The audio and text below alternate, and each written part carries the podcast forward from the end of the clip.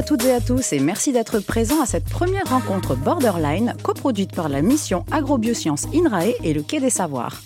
Borderline, comme son nom l'indique, souhaite explorer les états limites, plus exactement toutes ces frontières et ces limites que certains veulent dépasser, effacer ou au contraire rétablir.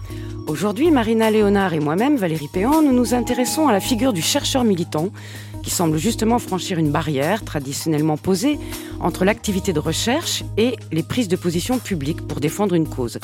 Ces derniers temps, on a vu ainsi des chercheurs signer des tribunes, des appels, des pétitions, prendre part au débat sur des plateaux radio ou télé, avec deux positions qui s'opposent. D'un côté, les tenants d'une autonomie des sciences, donc d'une séparation stricte des arènes scientifiques et politiques, de l'autre, ceux qui plaident au contraire pour une plus grande implication de la recherche dans les débats politiques et sociétaux, comme le fait par exemple l'astrophysicien Aurélien Barraud, très engagé sur la question écologique.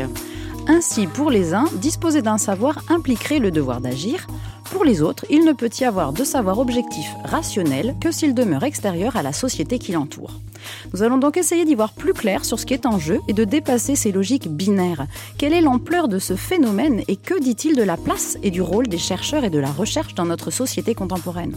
Je précise enfin que nous nous attacherons à des causes qui restent dans nos domaines de compétences, celui des sciences du vivant, et pas aux questions de genre, de lutte antiraciste et autres causes intersectionnelles. Ce débat vous est proposé en live au Quai des Savoirs et sur Internet. Aussi, n'hésitez pas à poser vos questions tout au long des échanges. Nous ne manquerons pas de les relayer à nos invités. Mais tout d'abord, avant de lancer les échanges, voici ce qu'on a pu entendre ces derniers temps dans les médias.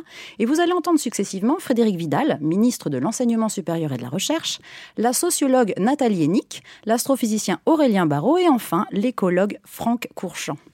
Ce que l'on observe dans les universités, euh, c'est qu'effectivement, il y a des gens qui peuvent utiliser leur titre et, et, l'aura qu'ils ont. Ils sont minoritaires, certains le font, pour porter des idées radicales ou pour porter des idées militantes. On voit bien que cette contamination de la recherche par le militantisme entraîne des euh, effets de, de stéréotypes, euh, de concepts transformés en slogans. L'université n'est pas là pour modifier les choses. Là, il y a quand même un truc un peu important, c'est la fin du monde. Donc euh, moi, ma toute petite notoriété, si je peux la mettre au service de ça, euh, bah oui, c'est tellement plus important que tout le reste que ne pas le faire, ça serait juste idiot finalement. La question essentiellement pour moi, ça, elle se résume à ça. Est-ce que je suis un écologue ou est-ce que je suis un écologiste? À quel point est-ce qu'il faut que je m'engage? Parce que plus je suis scientifique et plus j'ai du poids, de la crédibilité, de la légitimité quand je m'exprime, plus je m'engage, plus je me détache de ma science. Mais d'un autre côté, mon côté euh, écologiste va affaiblir mon côté écologue parce que du coup, euh, j'ai moins de crédibilité si je suis tout le temps en train de dire mon avis ou de soutenir des causes ici et là. Bien, ben pour y voir plus clair, commençons par définir ce dont on parle avec cette expression de chercheur militant. Avec Pierre Cornu, professeur d'histoire contemporaine et d'histoire des sciences à l'Université Lumière Lyon 2, et Francis Châteaurenaud, directeur d'études en sociologie à l'École des hautes études en sciences sociales. A priori, est militant celui qui lutte activement pour défendre une idée, une cause. Mais il y a plusieurs cas de figure. Il y a le chercheur qui, en dehors de son activité professionnelle, milite comme peut le faire tout citoyen. Ce n'est pas celui-là qui nous intéresse, mais bien plutôt le chercheur qui s'engage au nom même de son statut de scientifique. Alors nous allons commencer avec vous, Francis, puisque vous êtes spécialiste des mobilisations, entre autres. Vous êtes notamment l'inventeur de la notion de lanceur d'alerte. Alors, vous allez nous dire, chercheur, militant, engagé, activiste, toutes ces postures se valent-elles? Euh, Qu'est-ce qu'il faut distinguer éventuellement là, dans ces mots qui sont prononcés? Euh, merci de l'invitation et, de l'ouverture de cette discussion. Euh, évidemment, euh, le sociologue n'est jamais très à l'aise dans les catégorisations, normalement. C'est pour ça que vous choisissez des sociologues bizarres. C'est pas grave. en fait, il y, y a, un immense espace de variation qui s'est déployé sur plusieurs siècles et qui fait qu'on a effectivement des trajectoires extrêmement compliquées, des contextes qui changent le statut des gens. Euh, on peut penser par exemple à la manière dont les physiciens nucléaires euh, entrent dans le projet Manhattan euh, au début des années 40, à la fois parce qu'évidemment ils vont y trouver leur compte du point de vue de ce qu'ils cherchent hein, sur l'atome, et en même temps ils sont persuadés que les nazis vont trouver la bombe atomique avant les, États-Unis. Mm. Bon, c'est un exemple bateau classique, et, mais si on prend, ne serait-ce pour le sociologue déjà démarré après la Deuxième Guerre mondiale, c'est pas mal, hein, je parle sous le contrôle d'un historien, mais quand on regarde sur les, les 70-80 ans qui, qui se sont passé, il y a énormément une configuration dans lesquelles les choses se sont brassées, se sont mêlées. Alors il y a des degrés d'engagement, il y a des, effectivement des figures limites qui à un moment donné deviennent un peu emblématiques. On pense beaucoup à Noam Chomsky parce que c'est aussi une figure euh, qui a une trajectoire assez remarquable, quoi, qui était quand même un des génies de la linguistique, a inventé la linguistique, la linguistique structurale, on peut dire, euh, euh, de manière assez euh, géniale, et qui se retrouve aujourd'hui à 90 ans, hein, plus même, leader quasiment d'un mouvement critique international, très très rentre dedans, très très, on va dire néo-marxiste, allez pour aller vite. Et donc il y a des trajectoires. Enfin, il n'y a pas des gens enfermés dans des figures. Et il y a des contextes. Il y a la guerre du Vietnam à un moment donné, il y a le 11 septembre, il y a euh, la pandémie, il y a le climat, enfin bon, etc. etc. Donc je pense qu'il faut regarder les choses en, en, développement et, et, et, prendre les acteurs dans leur histoire, essayer de comprendre. La première chose que fait un, un scientifique, c'est essayer de comprendre, quel que soit son, son engagement. Hmm. Et je pense que c'est au fond ce qui est partagé par tous ces acteurs, c'est d'avoir une analyse d'une situation et euh, évidemment, selon les conclusions ou les, les diagnostics qui vont porter, euh, ça suscite fortement des prises de parole. C'est-à-dire que cette idée qu'on s'arrêterait aux portes de l'université et on bougerait plus rien, c'est quand même là, là on, touche à la stupidité profonde. Je veux dire, tous les grands penseurs ont montré qu'une pensée, euh, même la plus formelle, axiomatique si vous voulez, a des conséquences sur le monde. Et donc tirer toutes les conséquences, c'est la, responsabilité du chercheur. Ensuite, ça ne veut pas dire qu'il prend le pouvoir, ça ne veut pas dire qu'il s'installe euh, à la place de ceux qui gouvernent. Simplement, il ouvre euh, forcément des espaces, ne serait-ce que de débat et de contradiction. Donc vous avez réussi à ne pas répondre à ma question, c'est absolument remarquable. Je me suis entraîné. Merci. Donc nous n'aurons pas la différence entre militants, activistes et engagés, puisque c'est l'histoire d'une trajectoire de chacun. Nous avons bien compris. Alors je me tourne du coup vers Pierre Cornu, un petit peu désespéré, enfin moi, hein, pas Pierre, en tant qu'historien des sciences. Donc dans l'extrait, nous avons entendu Frédéric Vidal et Nathalie Heinick critiquer la contamination de la recherche par le militantisme. Il faudrait donc en quelque sorte isoler les chercheurs dans une tour d'ivoire au nom de l'objectivité, de la crédibilité, de la rationalité. Cette idée de la recherche à protéger, elle vient d'où? Bon, on voit que ça date forcément d'avant la guerre, puisque déjà, après-guerre, ce n'était plus le cas. Alors, ce qui frappe l'historien, en première instance, c'est d'abord de constater que quand on est sur ce débat, sur le rapport entre science et, militance, euh, on convoque tout de suite la question du temps historique et de ce que c'était hier, ce que c'est aujourd'hui, ce que ça devrait être demain. Et que ce soit le discours de la ministre, que ce soit le discours des chercheurs, que ce soit le discours de mon voisin sociologue, mmh. tout de suite, on amène des éléments d'histoire pour construire une trajectoire sur euh, ce qu'a été, ce que devient et ce que pourrait ou devrait devenir la pratique de la science en société et, euh, et dans notre monde en, crise climatique euh, et écologique systémique. Et donc, ce que je peux dire comme historien, c'est que moi je trouve assez fascinant d'abord en, en, première observation de voir que tout le monde s'intéresse à mon métier, à mon matériau, à mes mmh. archives, à la mémoire de mes acteurs. Et je me retrouve convoqué à parler au présent et à faire de l'histoire du temps présent. Voilà, c'est le paradoxe, c'est le fait qu'effectivement, on vit un moment de, du rapport science-société où les cartes sont rebattues, où les chercheurs aussi se retrouvent entraînés, même quand ils veulent rester immobiles dans leur euh, identité disciplinaire. Eh bien, c'est comme quand on est euh, sur la plage devant la mer, eh bien, euh, l'eau vous fait bouger de place alors que vous pensez rester immobile. Eh bien, nous sommes tous en train de changer de place. Et donc, il ne s'agit pas simplement d'individus qui décident de s'enfermer dans une tour d'ivoire ou de sortir dans la rue. Ils se retrouvent dans la rue parfois sans l'avoir voulu, ou ils se retrouvent enfermés euh, dans une boîte sans l'avoir voulu non plus. Voilà. Et donc, je crois qu'effectivement, toute la question, c'est sommes-nous dans une trajectoire linéaire? Venons-nous d'un monde parfait où la science était rigoureuse, pure, sérieuse et euh, à l'envers euh, du voilà l'idée d'un mélange des genres qui ferait perdre la substance même de la scientificité Ou au contraire, sommes-nous, parce que c'est un autre grand récit en construction, en train d'enrichir la science, de lui donner de la réflexivité, de lui donner de l'implication, de lui donner une capacité à cesser de produire sans cesse des externalités, des objets qu'on refuse de voir parce qu'on n'a pas un discours normé, instrumenté pour en parler. Et alors, pour euh, parler d'histoire et de linéaire, du coup, est-ce qu'il y a des éléments qui ont fait, dans l'histoire, pour rester sur votre domaine de compétences, du coup, des éléments, des, actualités, des événements spécifiques qui ont fait euh, bouger cette, euh, cette, cette linéarité dont vous parlez? Là où l'historien peut être utile, c'est d'abord accepter l'idée que le temps présent est singulier, qu'il se passe énormément de choses. Voilà, on a des débats qui sont très vifs. Donc, en faire l'histoire, c'est pas quelque chose que je peux faire maintenant, parce que ça part dans tous les sens et c'est très complexe. Mais après, on peut mettre ce temps présent en perspective dans des temporalités emboîtées on peut mettre une première perspective temporelle qui irait grosso modo des années 68 à nos jours.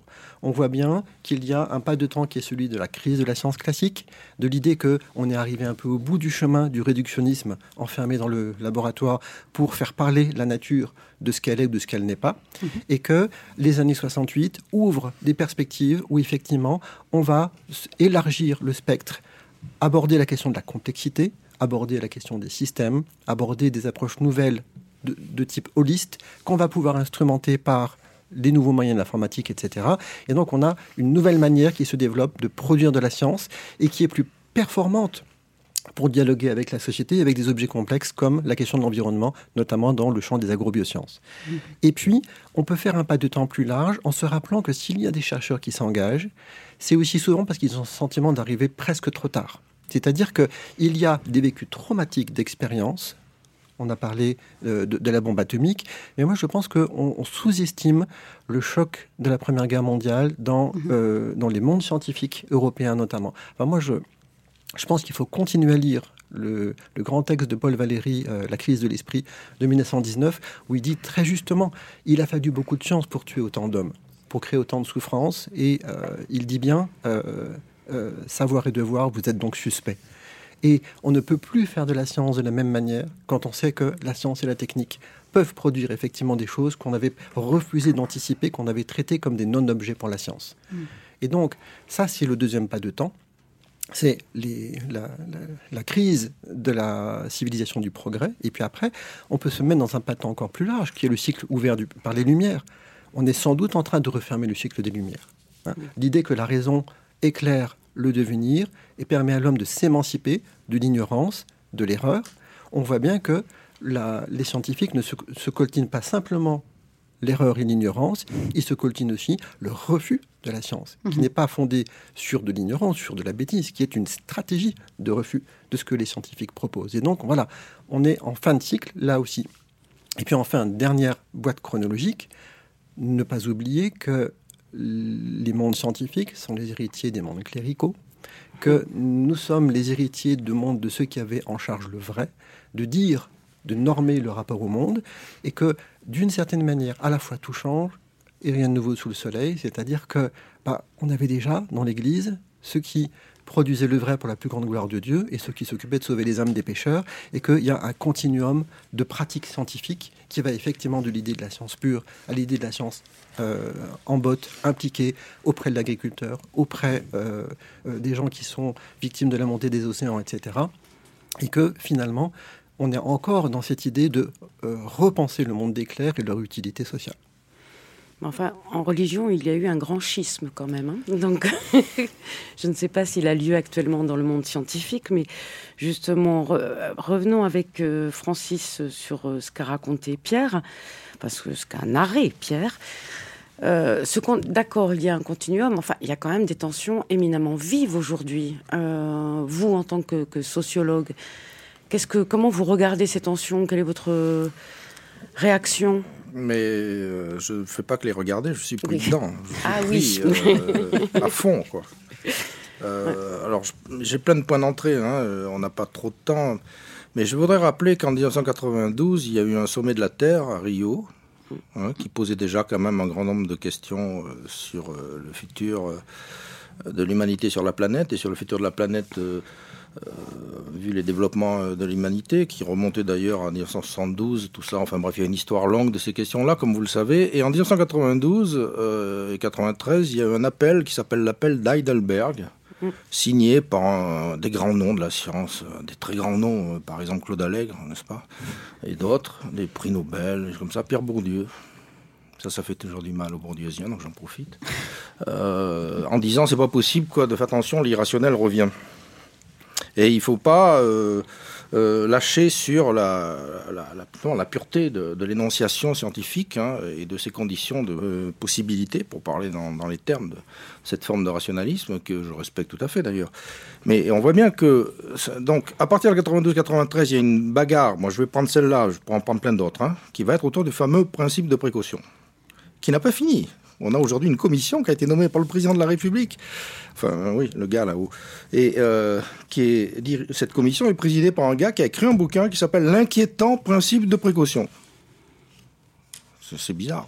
Il est dans la Constitution française, dans la Charte de l'environnement, très exactement, qui est le bloc constitutionnel, dans le préambule, où il est dit que c'est quand même mieux, quand on ne sait pas, de ne pas attendre pour euh, faire des recherches, pour discuter, pour prendre des mesures, euh, pour s'intéresser au phénomène avant qu'il ne soit trop tard. Ben, en quoi ce principe est-il irrationnel? On voit bien que là, des gens se sont tout de suite hein, euh, précipités dessus en, disant, en y voyant la porte ouverte à, l'arrivée de tous les, fantasmes idéologiques, exactement ce que votre sociologue de, l'art a, rappelé.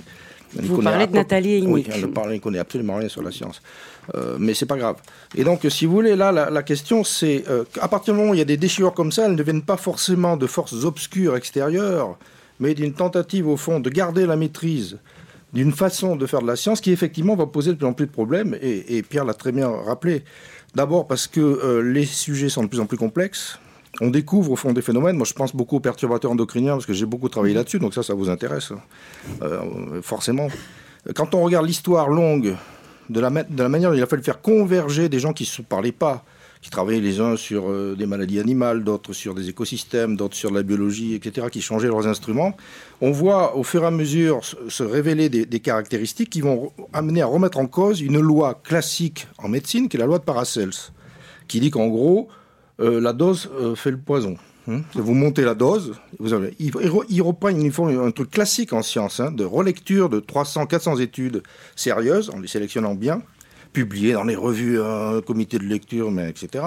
Et il découvre qu'en fait, c'est une exception, la loi euh, de Paracel. C'est-à-dire qu'au fond, il y a une, logique non monotone dans euh, les effets euh, euh, des toxiques, sur le corps humain en particulier, pas, pas que, évidemment sur l'embryon, sur les animaux, sur les écosystèmes, et que du coup, il va falloir raisonner autrement, notamment sur la question des faibles doses. Là, évidemment, vous avez des levées de boucliers. et ce qui se passe, c'est que ceux qui vont défendre l'autonomie de la science vont rendre service en ce moment-là, en disant on ne peut pas comme ça revenir sur des axiomatiques fondamentales, à des intérêts industriels qui vont trouver leur bonheur dans le fait qu'il y ait une contre euh, épreuve ou une controverse ou un doute ou peu importe. Tout ça ça a été pas mal travaillé ces dernières années. Là je peux vous sortir des milliers de références. Euh, production du doute de l'ignorance de la controverse évidemment euh, qui permet de, de, dire on peut pas conclure on peut pas trancher. Donc on ne peut pas faire de science réglementaire qui est un des enjeux majeurs de ces questions là la science réglementaire, c'est quand même l'articulation de, savoir euh, relativement stabilisé et de politique publique avec toujours une partie de pari sur ce qu'on peut réguler, ce qu'on ne peut pas réguler. Et dans le cas de la chimie, et des pesticides en particulier, on est en plein dedans. Et on est toujours dedans. Donc on voit bien que on est dans des processus extrêmement profonds qui engagent énormément d'acteurs et où la revendication de la science pure là-dedans devient, euh, je suis désolé de le dire, une arme rhétorique.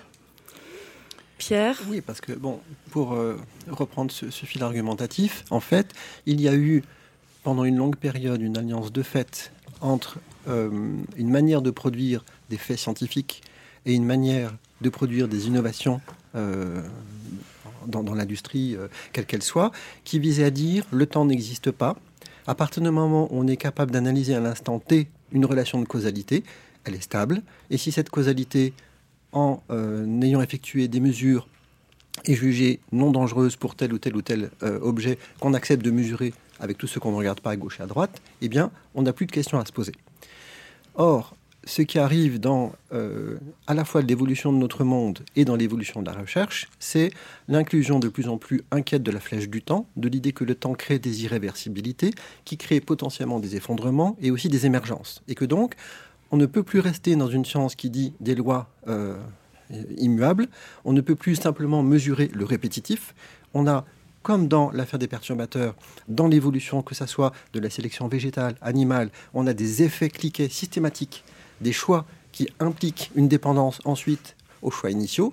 Et donc, il y a l'idée d'une responsabilité qui n'est pas dans l'instant, qui n'est pas dans l'évaluation par le marché, et qui implique, et c'est là qu'on a une montée en politique euh, du débat, est-ce que c'est une aubaine ou une catastrophe pour la puissance publique d'avoir à légiférer sur cette idée que toute, à la fois, recherche et toute innovation a un effet sur la flèche du temps qui est à la fois des effets directs, et puis des effets d'effets, comme disait déjà Paul Valéry. Voilà. On en revient à l'idée que soit on se contente de dire que la science produit des régularités là où on peut les trouver, et on se rend compte de plus en plus que c'est dans des domaines exceptionnels de la nature et des jeux sociaux, ou bien on accepte l'idée que le monde est complexe, non linéaire, avec des boucles de rétroaction, et qu'il faut effectivement prendre en compte que toute décision a une dimension intrinsèquement politique et qu'on ne peut plus faire de la science ni de manière isolée, ni sans mobiliser le citoyen, l'environnement et le politique. Oui, parce qu'entre les Lumières et aujourd'hui, euh, ce que vous n'avez pas nommé jusque-là, ce qui m'étonne un petit peu d'ailleurs, c'est le mythe du progrès qui s'est effondré quand même. Ce serait bien de le... Ah, je vois que Francis fait des signes et des ronchonnements. Non, non, non, non je ne pas ronchonner. Non, je dis qu'il ne s'est pas effondré. Il est plus porté par, euh, par tous les acteurs euh, avec la même puissance et n'obtient pas les mêmes effets performatifs qu'il a eu pendant un certain temps. Je pense qu'on n'a pas été dans une société du progrès euh, en permanence. Enfin, l'historien ne cesse de montrer qu'il y a eu énormément de de, bifurcation à, plein d'endroits et des controverses très tôt. Enfin, on n'a pas eu une espèce de science qui est triomphante, etc. Aujourd'hui, euh, on voit bien que par exemple l'épigénétique est revenue au centre du tableau. Euh, euh, la marque était considérée comme un perdant, un loser. Mais voilà, donc, mais ça revient. Donc il y a, les, chercheurs savent très bien qu'il risque d'y avoir des effets de rebond, des rétroactions, etc. Mais je voulais prendre un exemple typique de, de cette tension-là qui est euh, à l'Office parlementaire d'évaluation des choix scientifiques et techniques, qui est un observatoire de ces questions-là, puisqu'on est à la croisée à la fois de, de, présentation de l'état de la science, de la recherche, mais aussi de l'innovation, donc avec une économie de l'innovation qui est très présente, un enjeu de politique publique, et puis évidemment euh, un lieu, une arène pour les oppositions, euh, etc. Et il y a eu, euh, notamment sur les OGM par exemple, puisqu'on vous avait dit qu'il fallait sélectionner les sujets, ceux qui vous intéressent. Moi j'ai participé à, un procès qui ressemblait évidemment pour les opposants au procès Galilée, mais ça c'était un peu excessif, un procès d'un dénommé Serralini. Vous avez entendu parler en 2012, euh, Jean-Yves Le Déo décide que l'Office doit se saisir. De à l'époque, était président de l'Office, qu'il a été très longtemps. Il, a même fondé, hein, il a accompagné longtemps. Il n'est plus aujourd'hui. Et il invite en introduction donc de d'une rencontre où, où, Serralini va être assez seul d'ailleurs face à plein de gens. J'étais un des rares à essayer de dire, essayons de modérer un peu le propos plutôt que de le charger. Euh, essayons d'entendre ce qu'il nous dit, et puis voilà. Ah, euh, précisons quand même qui est Gilles-Éric Serralini. Gilles Serralini avait depuis longtemps, euh, euh, évidemment, des positions anti-OGM, mené des études en charge sur des questions de toxicité, notamment des euh, Roundup, etc. Et on s'est retrouvé à faire une étude qu'il a révélée de manière assez stratégique par les médias, qui montrait la cancérogénicité de, du Roundup avec un OGM qui était d'ailleurs en cours de validation au niveau européen. Enfin, tout ça a été un coup euh, du CRIGEM et tout ça, etc. Et euh, ça a provoqué une polémique euh, invraisemblable. Enfin bon, etc. Avec des levées de boucliers. On retrouve au fond un peu toujours ces oppositions. Vous êtes des militants, vous n'êtes pas des chercheurs. voilà la vraie science, etc. Et du coup, le DO se dit il faut, il faut quelqu'un qui, élève le débat. Donc il invite Cédric Villani pour introduire la discussion. Et Villani commence en disant alors moi, je vous dis tout de suite, hein, je suis anti-OGM. le déo, le déo a failli s'effondrer. Enfin, il, parce que les appariteurs, les gens derrière étaient presque prêts à le tenir sur son siège. Il a dit, mais c'est pas de ça dont je veux vous parler, c'est de la manière dont le controverse se passe. C'est pas bien. Il faut pas mener les controverses comme ça. Et donc on voit bien qu'un des enjeux, ça va être, et c'est pour ça que c'est intéressant, c'est pas tellement d'opposer des acteurs en fonction de leur engagement, de leur position, de leur idéologie, c'est quel cadre pour la discussion, le débat Ça, c'est quelque chose qui vous passionne, forcément. Comment organiser une discussion où on peut voir les arguments, on peut voir les expérimentations, les enquêtes, les études, on peut voir la science en train de se faire et de se, discuter. Parce qu'au fond, il n'y a, rien de, de, pire que des, des, sociétés dans lesquelles il y aurait des, savants qui travaillent d'un côté, qui sortent leurs produits, des industriels qui s'en emparent, qui demandent des autorisations de mise sur le marché, et puis des consommateurs qui râlent une fois qu'il y a des problèmes. Par exemple, sur des médicaments.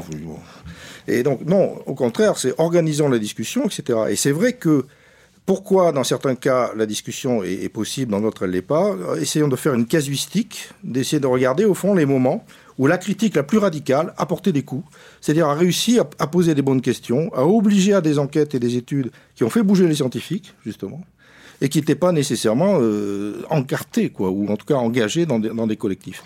Et c'est vraiment pour moi le point d'entrée c'est pour ça que quand je dis que je suis pris, c'est que je suis constamment euh, au milieu de ces, de ces jeux-là.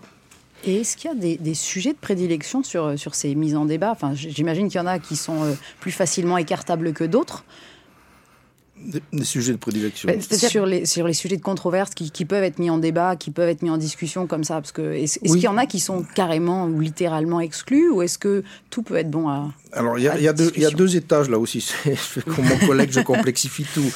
Il y a, On a, parlé de y a un étage méthodologique et épistémologique qui normalement peut faire l'objet de discussion. Moi, je prends souvent l'exemple de la CRIRAD qui s'est mis à, collaborer à un moment donné avec les RSL. La CRIRAD, est-ce que vous pouvez rappeler La commission de recherche indépendante sur les, la radioactivité, mhm. qui avait besoin pour caler ces mesures de radioactivité quand même d'utiliser les données officielles et donc il y a eu des contacts avec des euh, experts officiels et ils se sont mis à travailler ensemble. Euh, notamment dans, dans, la période post-Tchernobyl, et on a eu au fond des collaborations sur la question de la métrologie. Par exemple, les questions de métrologie, c'est une question qui peut mettre les gens d'accord. Donc de la mesure. La mesure. Quelle mhm. mesure? Qu'est-ce qu'une bonne mesure? Qu'est-ce qu'on mesure? Qu'est-ce qu'on ne voit pas? Qu'est-ce qu'on ne peut pas voir? Là, par exemple, ça devient intéressant parce que du coup, on voit bouger les, positions, y compris des gens extrêmement euh, durs par ailleurs. Mais le deuxième étage, c'est qu'aujourd'hui, et ça, Pierre Cornu l'a rappelé d'une certaine manière, non seulement on est dans un monde plus complexe, mais dans un monde où la critique radicale d'un système qui a quand même sérieusement entamé les conditions de vie euh, sur la, de, la, biosphère pour aller vite, euh, appelons-le le capitalisme par exemple, ou le néolibéralisme, effectivement cette critique-là, elle arrive très vite sur les technosciences. Et, donc les sciences sont, Le problème qui se pose, c'est l'accrochage des sciences aux technosciences, c'est-à-dire la difficulté à les séparer. Et là, on voit bien que paradoxalement, la, la quête d'autonomie des sciences peut revenir, mais dans l'autre camp, c'est-à-dire en exigeant justement qu'il y ait une plus grande indépendance des scientifiques par rapport aux intérêts économiques dominants. Mais ce qui est curieux, c'est que c'est pas toujours les mêmes en fait qui se trouvent à porter euh, la cause euh, dans un sens ou dans l'autre. Et donc quand on parle d'autonomie de la science, il faut clarifier d'où de, on part et où on va, parce qu'au fond, on voit bien qu'on n'a pas du tout les mêmes, les mêmes enjeux. Moi, enfin, à vous écouter, je ne sais pas si Marina ressent la même chose. Je comprends parfaitement ce que, ce que vous pointez, euh, mais je me dis qu'en tant que citoyen lambda, c'est éminemment angoissant en même temps. C'est-à-dire que rien, plus rien n'est linéaire. C'est ça. Euh, tout se vaut. Euh, il y a un grand bain de relativisme. À quoi on peut faire confiance? À quoi Voilà. Ah ben oui. Bon alors. Euh, à quoi ou à qui? Je, réponds en deux minutes et je ne veux pas être trop long. Moi j'ai un modèle qui marche très bien. Je vous invite à le regarder. Il a été publié dans plein de, de, sous plein de formes. Il y a trois manières d'utiliser des savoirs pour reconquérir la confiance. Il y a l'axiomatique l'axiomatique, c'est-à-dire des systèmes formels, qui au bout d'un moment euh, permettent de s'appuyer sur une structure logique. Et ça, c'est tous les acteurs ont recours à ça. Donc on n'est pas perdu. Un exemple? Bah, Par exemple, les, propriétés euh, du cube pour vous décrire formellement les propriétés du cube et vous avez tous les points de vue que vous voulez sur le cube. Bah, ça ne changera pas les. Mais c'est rassurant. On, bah, si. on, a la définition d'un euh, cube. le système Terre tel que l'a construit euh, le, le, climatologue et tout ce qui s'est passé autour de ça, c'est un système euh, formel. Mhm. c'est pas la, réalité de la planète, c'est un système formel qui, qui, au moment donné, permet de, contrôler les relations et de les caractériser et de pouvoir faire un modèle. Le deuxième, ce sont les, les conventions on, est dans un monde de standards et de conventions sur lesquels on s'appuie en permanence. Donc on peut avoir confiance dans la solidité d'un certain nombre de conventions, de standards qui peuvent être démontés, par contre, contrairement à l'axiomatique. Mais euh, c'est un coût historique énorme de démonter des conventions, des standards. par exemple, si vous voulez changer euh, la définition du clavier AZERTY, euh, c'est un gros travail, quoi. Alors c'est une pure convention, on le sait bien, on sait comment ça a été fait de manière aussi assez intéressante pour une historiographique, l'histoire du clavier. Mais vous voyez, bon, finalement, c'est là. Et puis il y a le troisième qui est l'expérience directe on va voir les choses. On va au contact des choses. Moi, j'avais demandé à un mathématicien, c'est quoi la meilleure preuve? Il m'a dit quand on amène l'objet, on le pose sur la table. Je dis, bah, ça, c'est clair. Ça, c'est clair et net. Oui, sauf quand il s'agit de choses invisibles, impalpables, des ondes, des... Bon, mais je vais laisser un peu la parole à, Pierre euh, sur cette histoire de discipline ou d'objet qui se prête plus ou moins à la posture de, du chercheur militant ou au débat. Il y a une chose qu'on oublie toujours quand on considère l'histoire des sciences, c'est que toute nouvelle période a nécessairement des fronts de sciences différents de la précédente. Parce que s'il fallait sans cesse recommencer à produire la même connaissance, voilà, on, serait dans la répétition. Or, euh, là aussi, les fronts de la recherche ne sont pas structurés de la même manière, ne représentent pas les mêmes défis, et les fronts de recherche actuels ne sont pas ceux d'il y a 50 ou 100 ans, et posent des problèmes différents, des problèmes épistémologiques, méthodologiques, et euh, même déontologiques différents. Si on prend l'exemple des sciences agronomiques, il est évident que entre l'époque où on cherchait simplement à équilibrer le pH du sol ou à remettre les éléments fertilisants et aujourd'hui où on en est à, euh, réfléchir sur euh, est-ce qu'on n'a pas fragilisé trop euh, les semences, les animaux et le, système de circulation des eaux, on a des problèmes d'une complexité croissante et qui ne nécessitent pas les mêmes types d'outils. Or, il faut quand même dire que voilà, les scientifiques, plutôt les mondes sociaux de la recherche, sont exactement comme les citoyens, euh, déstabilisé, fragilisé par la perte de l'imaginaire du progrès et de l'idée sédimentaire de la science. L'idée que la science accumule des couches, comme elle accumule des livres dans des rayonnages. Or, ce qu'on constate aujourd'hui, c'est qu'il y a des sciences qui s'avèrent obsolètes. Il y a des manières de faire, des manières de construire sa carrière qui ne valent plus rien.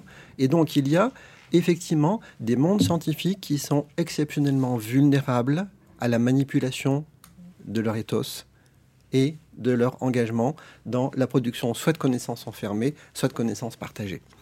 Et donc, je, je, soupçonne que tu ne nommes absolument pas les disciplines concernées. Est-ce que c'est possible? Je, note un petit sourire.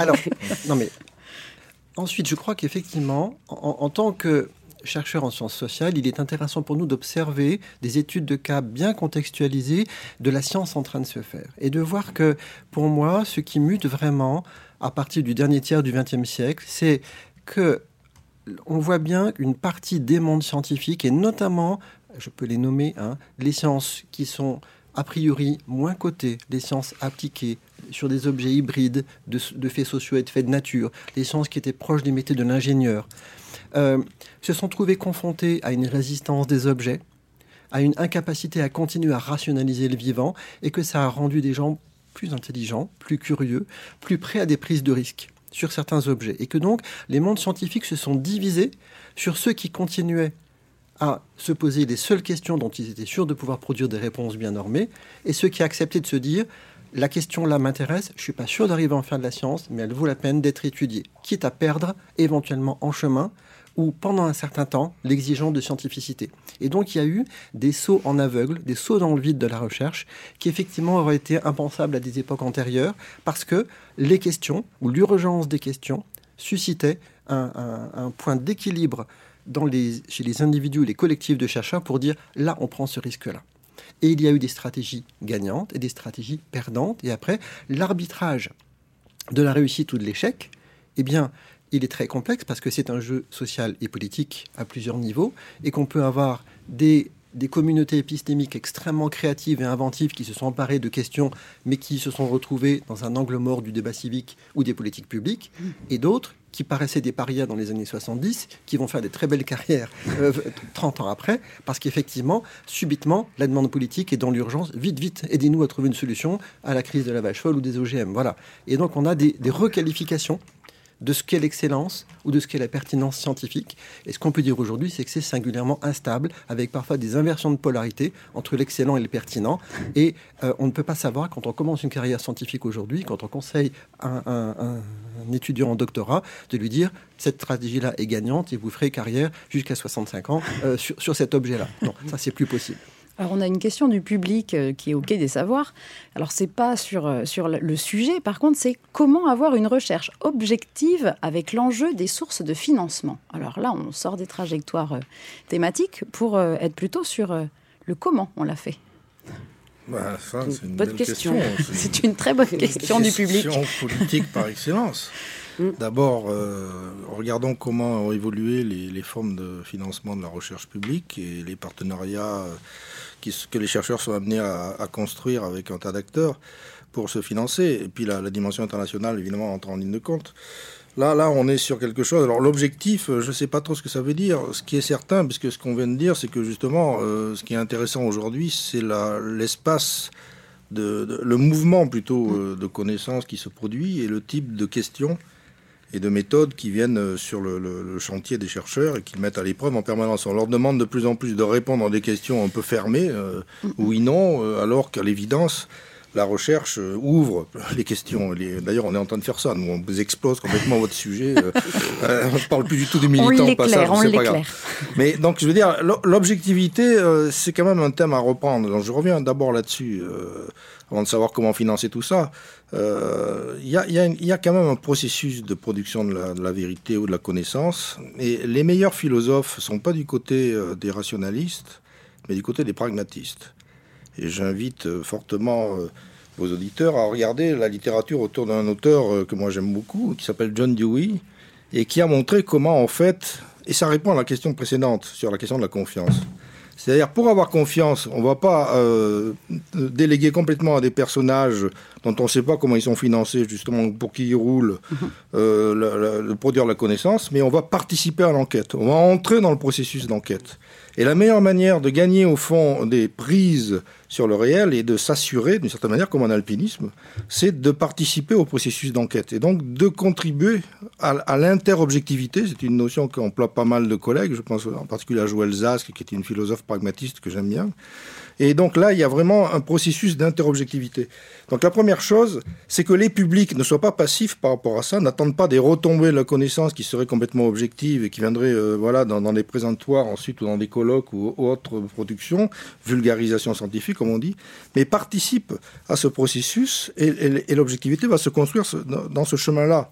Et du coup, parmi évidemment les éléments de l'enquête, il y a les enquêtes sur les intérêts des uns et des autres. Ça fait partie des questions qu'on se pose dans une recherche. Pourquoi tu t'intéresses à ça? T'as pas un biais de ceci, de cela? On parle souvent de biais de confirmation ou de biais cognitifs, etc. Ben justement, c'est là où se révèlent au fond les questions de par qui je peux euh, euh, faire financer ça sans que ça soit complètement biaisé. Euh, regardez les instituts de sondage, comment ça va. Bon, enfin bon. Euh, donc, je veux dire, c'est que la, production de l'objectivité, c'est une vieille question. Il y a, des, historiens des sciences célèbres hein, qui ont travaillé là-dessus. Je pense à Lorraine Daston ou des gens comme ça, qui ont vraiment regardé les, les, changements de régime aussi de l'objectivité, selon qu'on a des, des systèmes automatiques qui produisent des données, selon qu'on a besoin d'aller sur le terrain et donc de recouper des informations avec par exemple des autochtones, avec des, riverains, avec des gens qui connaissent. Et en, matière d'agriculture, c'est quand même difficile de virer les agriculteurs de la boucle, par exemple. Euh, donc on voit bien qu'il va falloir faire avec des savoirs euh, locaux, avec des savoirs d'usage, etc. Et que l'objectivité, elle va naître de ces rencontres-là. Donc du coup, qui finance qui? Effectivement, c'est une très bonne question, mais à condition de bien déployer qui entre dans le processus de recherche et ça, c'est vraiment quelque chose de, central. Et on retrouve donc forcément de la politique. Et donc, on évacue complètement les premières euh, réactions que vous nous avez euh, livrées tout à l'heure. Euh, on est forcément en interaction avec des intérêts. Il nous reste quelques minutes. Je vais poser une dernière question à Pierre Cornu et je vais lui demander de répondre très très vite en une phrase. Euh, Aujourd'hui, dans, dans, la situation que vous avez décrite, hein, chercheurs militants, chercheurs au contraire crispés sur une autonomie, euh, je dis crispés, euh, c'est pas négatif. Euh, est-ce que vous identifiez des risques nouveaux euh, C'est-à-dire, est-ce que le plus grand risque serait qu'il soit toujours dans une tour d'ivoire ou au contraire qu'il soit euh, engagé dans une cause militante? En une phrase, Pierre. non, je, J'en reviens à l'idée. J'en reviens à l'idée que la clé c'est le temps. C'est-à-dire que on est sorti de l'idée qu'on a toute l'éternité devant nous pour combattre l'erreur et l'ignorance. Et donc on est confronté à des choix, on le voit bien dans la crise euh, Covid, on est confronté à l'idée de produire des réponses scientifiques à des urgences. C'est vrai aussi sur le climat, c'est vrai aussi sur la biodiversité. Et donc, on est dans des arbitrages anxiogènes permanents sur les actes de recherche, sur la priorisation, sur à qui il faut s'adresser. Mais simplement, je crois qu'il faut se sortir de l'idée que parce qu'il y a du financement, parce qu'il y a de l'engagement, la science serait impure, serait inintéressante. Il faut voir l'intensité, enfin, il faut essayer de mesurer l'intensité de l'intelligence embarquée dans l'acte de la recherche. C'est ça qui compte. Il faut aussi que le grand public sorte de l'idée qu'on pourrait, dans un monde parfait, avoir une science pure qui serait dégagée des contingences matérielles. C'est parce qu'elle est embarquée dans le monde que la science est intéressante. Alors c'est bien parce que ça répond un petit peu à un commentaire qu'on a également dans la salle où justement il y avait cette question sur la, confusion, la circulation, les allers-retours entre les propos, entre la science et les résultats acquis. Donc vous y répondez partiellement. Merci à Pierre, je suis désolée, c'est un peu court, c'est vrai, c'est toujours frustrant. En tout cas, merci à Pierre Cornu et Francis Chateaurenaud pour cette mise en contexte. Hein. C'était bien une mise en contexte. Et cet effort d'éclaircissement, je n'ose le dire sans un petit sourire en coin parce que, bah, en fait, moi, vous m'avez passablement emmêlé l'esprit.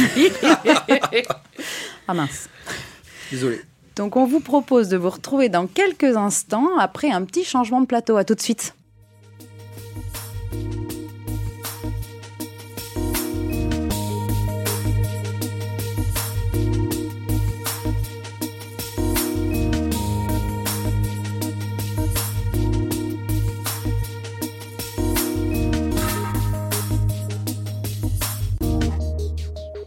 Alors passons à présent à la deuxième partie de cette émission Borderline qui, rappelons-le, s'interroge aujourd'hui sur le phénomène du chercheur militant. Mais avant de présenter nos invités du second plateau, ce bref micro-trottoir réalisé sur le campus universitaire de Rouen, où notre reporter Christophe Tré a demandé à des étudiants et des enseignants ce qu'ils pensaient de cette figure particulière. Euh, je trouve que c'est un peu euh, difficile euh, de faire un travail objectif de chercheur si on a ses idées militantes à côté. On peut très bien être chercheur et du coup avoir un point de vue objectif, mais avoir quand même son propre point de vue sur le sujet et du coup militer, mais dans un autre contexte. En fait, je pense que c'est surtout un problème de, de l'image que tu donnes aux autres. Il a le droit d'être militant, mais c'est plutôt comment les autres vont l'apercevoir et est-ce qu'il va pouvoir continuer à faire son travail correctement. Bah, je pense qu'on ne va pas faire abstraction de ses idées peu importe qui on est, on fait avec quoi. Un chercheur peut être militant, il a vraiment des, des résultats fiables qui lui permet d'avoir justement une de pouvoir prendre une position et de, s'engager. Alors après, il y a certainement des, disciplines qui se prêtent euh, davantage à une position. Il y a des, grandes questions euh, qui font consensus maintenant. Je pense que le militantisme peut faire peut-être avancer plus la, la recherche de façon rapide. La recherche va appuyer aussi les décisions politiques. Et si on n'a pas de militantisme dès la recherche, on n'aura pas de changement dans la décision. Voilà donc qui introduit notre deuxième plateau. En effet, nous voudrions à présent croiser les témoignages, les expériences, avec des positionnements divergents. Entendre de part et d'autre quelles peuvent être les raisons de s'engager ou au contraire de s'en abstenir. Donc nous accueillons pour cela l'Hortelière, qui est maître de conférences en histoire contemporaine à l'université Jean Jaurès, et Juliane Carré, professeur physique-chimie des nano-objets à l'Institut des sciences appliquées de Toulouse. Euh, et puis, nous accueillons également euh, Jean-Paul Crivine, euh, qui est le rédacteur en chef de la revue Sciences et Pseudosciences, qui est la revue de l'Association française pour la formation scientifique. J'ai oublié de dire juste avant, parce que j'avais perdu ma petite fiche, que l'Hortelière et Julian Carré sont tous les deux membres de l'atelier d'écologie politique, la Técopole, dont ils nous diront quelques mots, comme Jean-Paul nous parlera de la FIS. Donc tous trois, vous nous expliquerez euh, vos deux organisations. J'ajoute que l'idée n'est pas d'aborder l'échange sous un angle polémique, binaire, bien, pas bien, pour, contre, gentil, méchant, mais de discuter ensemble ce à quoi vous avez bien voulu vous prêter. C'était même, je crois, une des conditions pour chacun d'entre vous. Merci. Alors tout d'abord, vous avez pu entendre les échanges sur la première table ronde. On aurait voulu connaître vos, réactions euh, sur, euh, sur les échanges et les, propos euh, de nos deux précédents invités. Allez, peut-être Jean-Paul. ben, merci déjà pour, pour l'invitation. je dois dire que de cette première partie de, des échanges, je ressors un peu troublé, c'est-à-dire que j'ai bien apprécié la question qui a été posée initialement, c'est de dire on va laisser de côté ce qui est le chercheur qui par ailleurs prend des engagements militants, parce que ça c'est une figure de l'intellectuel finalement qui va dans le débat public, pour s'intéresser aux chercheurs militants avec un tiret entre les deux, et euh, je dois dire qu'après la première euh, table ronde, j'ai toujours pas compris euh, ce qu'était le chercheur militant. Alors, je vais peut-être essayer à mon niveau de dire ce que la différence que je fais entre le chercheur qui décide de militer, et ça c'est tout à fait légitime, du chercheur militant qui est l'objet de l'interrogation qui est là. Et ça, ça renvoie, il me semble, à un sociologue qui s'appelait Max Weber, qui avait parlé de neutralité axiologique qui est au centre du débat, mais pour le ramener en des termes très simples, il séparait et il disait qu'il faut séparer ce qui relève de la science, c'est-à-dire des faits, de ce qui relève du militantisme, c'est-à-dire, lui disait, du jugement de valeur. Et pour moi, euh, le scientifique s'intéresse aux faits, le scientifique, quand il milite, comme l'intellectuel, quand il milite, s'intéresse au jugement de valeur, mais toute la question du chercheur militant, l'ambiguïté est là, c'est qu'il glisse sur un autre terrain qui est de dire que son engagement militant n'est plus tout à fait un jugement de valeur, mais qu'il est complètement déterminé par les faits. Et c'est ça qui est complètement problématique pour moi là-dedans. Alors, il faut écarter un certain nombre de, de débats. Bien sûr que les faits sont complexes.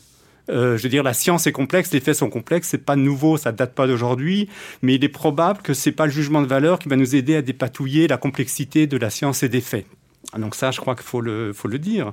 Donc une fois qu'on a dit euh, le chercheur militant, le chercheur pardon qui milite, c'est une chose, on n'en parle pas. On va s'intéresser aux chercheurs militants. Ça me permet peut-être d'introduire finalement euh, à quel titre je suis là. Et on le revendique à titre d'une forte forme de militantisme, c'est-à-dire euh, rédacteur en chef d'une revue, d'une association qui s'appelle l'Association française pour l'information scientifique et qui met en avant un petit slogan entre guillemets qui dit la science dit ce qui est, mais elle ne dicte pas ce qui doit être. Et je crois qu'on résume là-dedans, c'est-à-dire que nous, on est militants pour séparer justement ce qui relève du domaine des faits, de ce qui relève du, jugement de, valeur.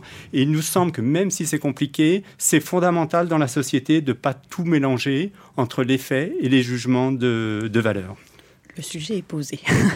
Juliane, vous vouliez réagir aussi au, propos des premiers invités? Oui, Et peut-être peut au propos de, Jean-Paul. J'ai beaucoup apprécié euh, les, les, premières interventions. Je voudrais revenir sur euh, deux choses qui m'ont beaucoup plu, qui étaient euh, le, le, fait que notre travail ne s'arrête pas aux portes de l'université, et mhm. également de parler de la, la, crise de la civilisation du progrès. Et je pense que c'est en lien justement avec cette fameuse, cette fameuse histoire de la, de la neutralité scientifique dont, dont, dont vous venez de parler. Puisque effectivement, il y a un certain nombre de choses qui peuvent être neutres, on va dire, dans, dans, le, dans, le, dans la production scientifique. Et euh, ce qu'on, la, fameuse neutralité axiologique, c'est le fait que dans le processus de production de la science, il y a un moment qui peut être neutre. C'est celui où, quelque part, vous collectez vos données, euh, vous les mettez en forme, et puis vous les affichez. Et puis voilà, à ce moment-là, vos valeurs n'interviennent pas dans ce processus. Mhm. Mais après, ce qu'on, ce, qu'on, ce qu'on voit dans les faits, c'est que tout le reste, à peu près, c'est pas neutre. Euh, c'est-à-dire que le choix d'une thématique, euh, ça ne l'est pas. Euh, le choix de la méthodologie aussi, dont on parle, on parle pas toujours très souvent. Donc, je, vais l'illustrer avec un, exemple que j'aime bien. mettons que vous vous intéressiez, je sais pas moi, aux chevreuils dans les, dans, les, à la vie des chevreuils dans les Pyrénées. vous pouvez avoir deux, manières de, vous y intéresser. Hein. Vous pouvez prendre des, jumelles, un, papier, un crayon, et puis monter en haut d'une palombière et puis observer les chevreuils et essayer d'en déduire des choses sur leur comportement. Ou bien euh, vous pouvez euh, prendre un hélicoptère, balancer des seringues hypodermiques sur tous les chevreuils, euh, leur mettre une, balise GPS sous, la peau, tracer leur, leur, déplacement avec des satellites et essayer de modéliser tout ça avec des supercalculateurs informatiques. Donc on voit déjà la méthodologie n'est pas neutre. Évidemment, dans, l'imaginaire qui est autour, mais également, puisqu'on c'est aussi le sujet, dans les impacts environnementaux de la recherche.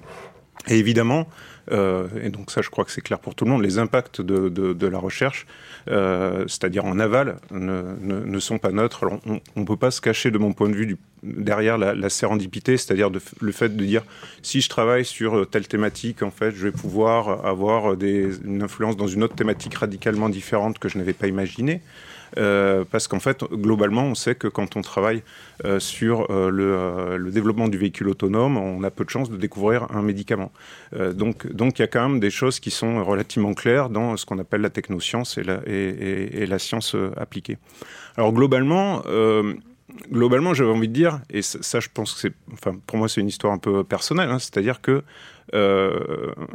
moi, j'ai été biberonné euh, dans le mythe du progrès. C'est-à-dire, voilà, euh, je lisais euh, Sciences et Vie Junior quand j'étais petit. Euh, je me suis engagé, comme beaucoup de scientifiques, en fait, euh, dans, dans cette carrière-là, en me disant que j'allais participer au, au bien-être de l'humanité. Voilà. Mmh.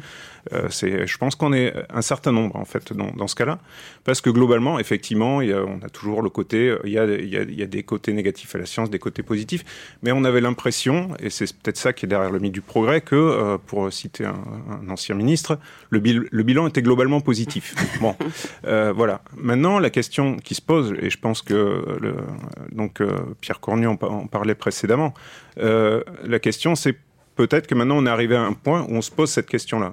Est-ce que le bilan est globalement positif? Et ça, ça, nous incite à nous poser des questions sur nos activités de recherche.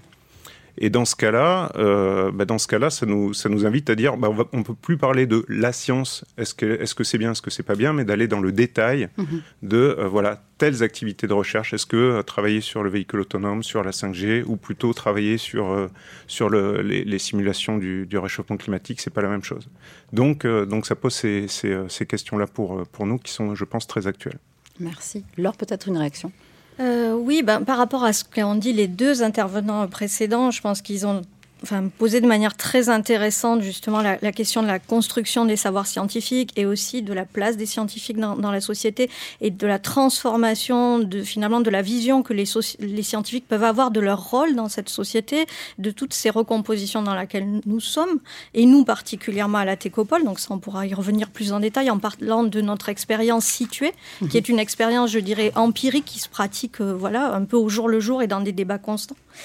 Mais par rapport euh, à, ce que, vous avez dit vous-même euh, auparavant, euh, je dirais que finalement, si, on pose la question d'une manière aussi tranchée que vous l'avez fait, il n'y a pas lieu d'en débattre, effectivement. C'est-à-dire que si on n'est pas d'accord sur le fait que la science n'est que des faits et que de l'autre côté, il n'y aurait que des opinions qui ne seraient que des valeurs, si on fait ce partage de cette manière-là, il n'y a pas de quoi échanger. Or, ce qui compte finalement, c'est comment se construit les savoirs scientifiques avec qui, je crois que ça a été bien abordé dans la première partie, quelles sont les parties prenantes finalement dans une société qui influencent sur ce qu'on met à l'ordre du jour de la science et la manière dont elle avance, et de l'autre côté, comment on construit dans une démocratie la fabrique de l'opinion? Sur quoi on la fonde? Je crois qu'il faut concevoir que les scientifiques peuvent participer à faire en sorte qu'elle soit en partie construite sur les faits, sans pour autant qu'on délivre une sorte de vérité euh, toute prête. Et, finalement, si on rend étanche les deux domaines, eh bien, en fait, voilà, d'un côté, on construit la vérité scientifique pure, et de l'autre, on considère qu'il va y avoir une sorte de débat social impur parce que fondé seulement sur le, le domaine de l'opinion. Et l'opinion, ça peut être un peu comme les goûts et les couleurs, finalement. Donc, nous, on part d'une position qui est euh, vraiment assez différente, je pense.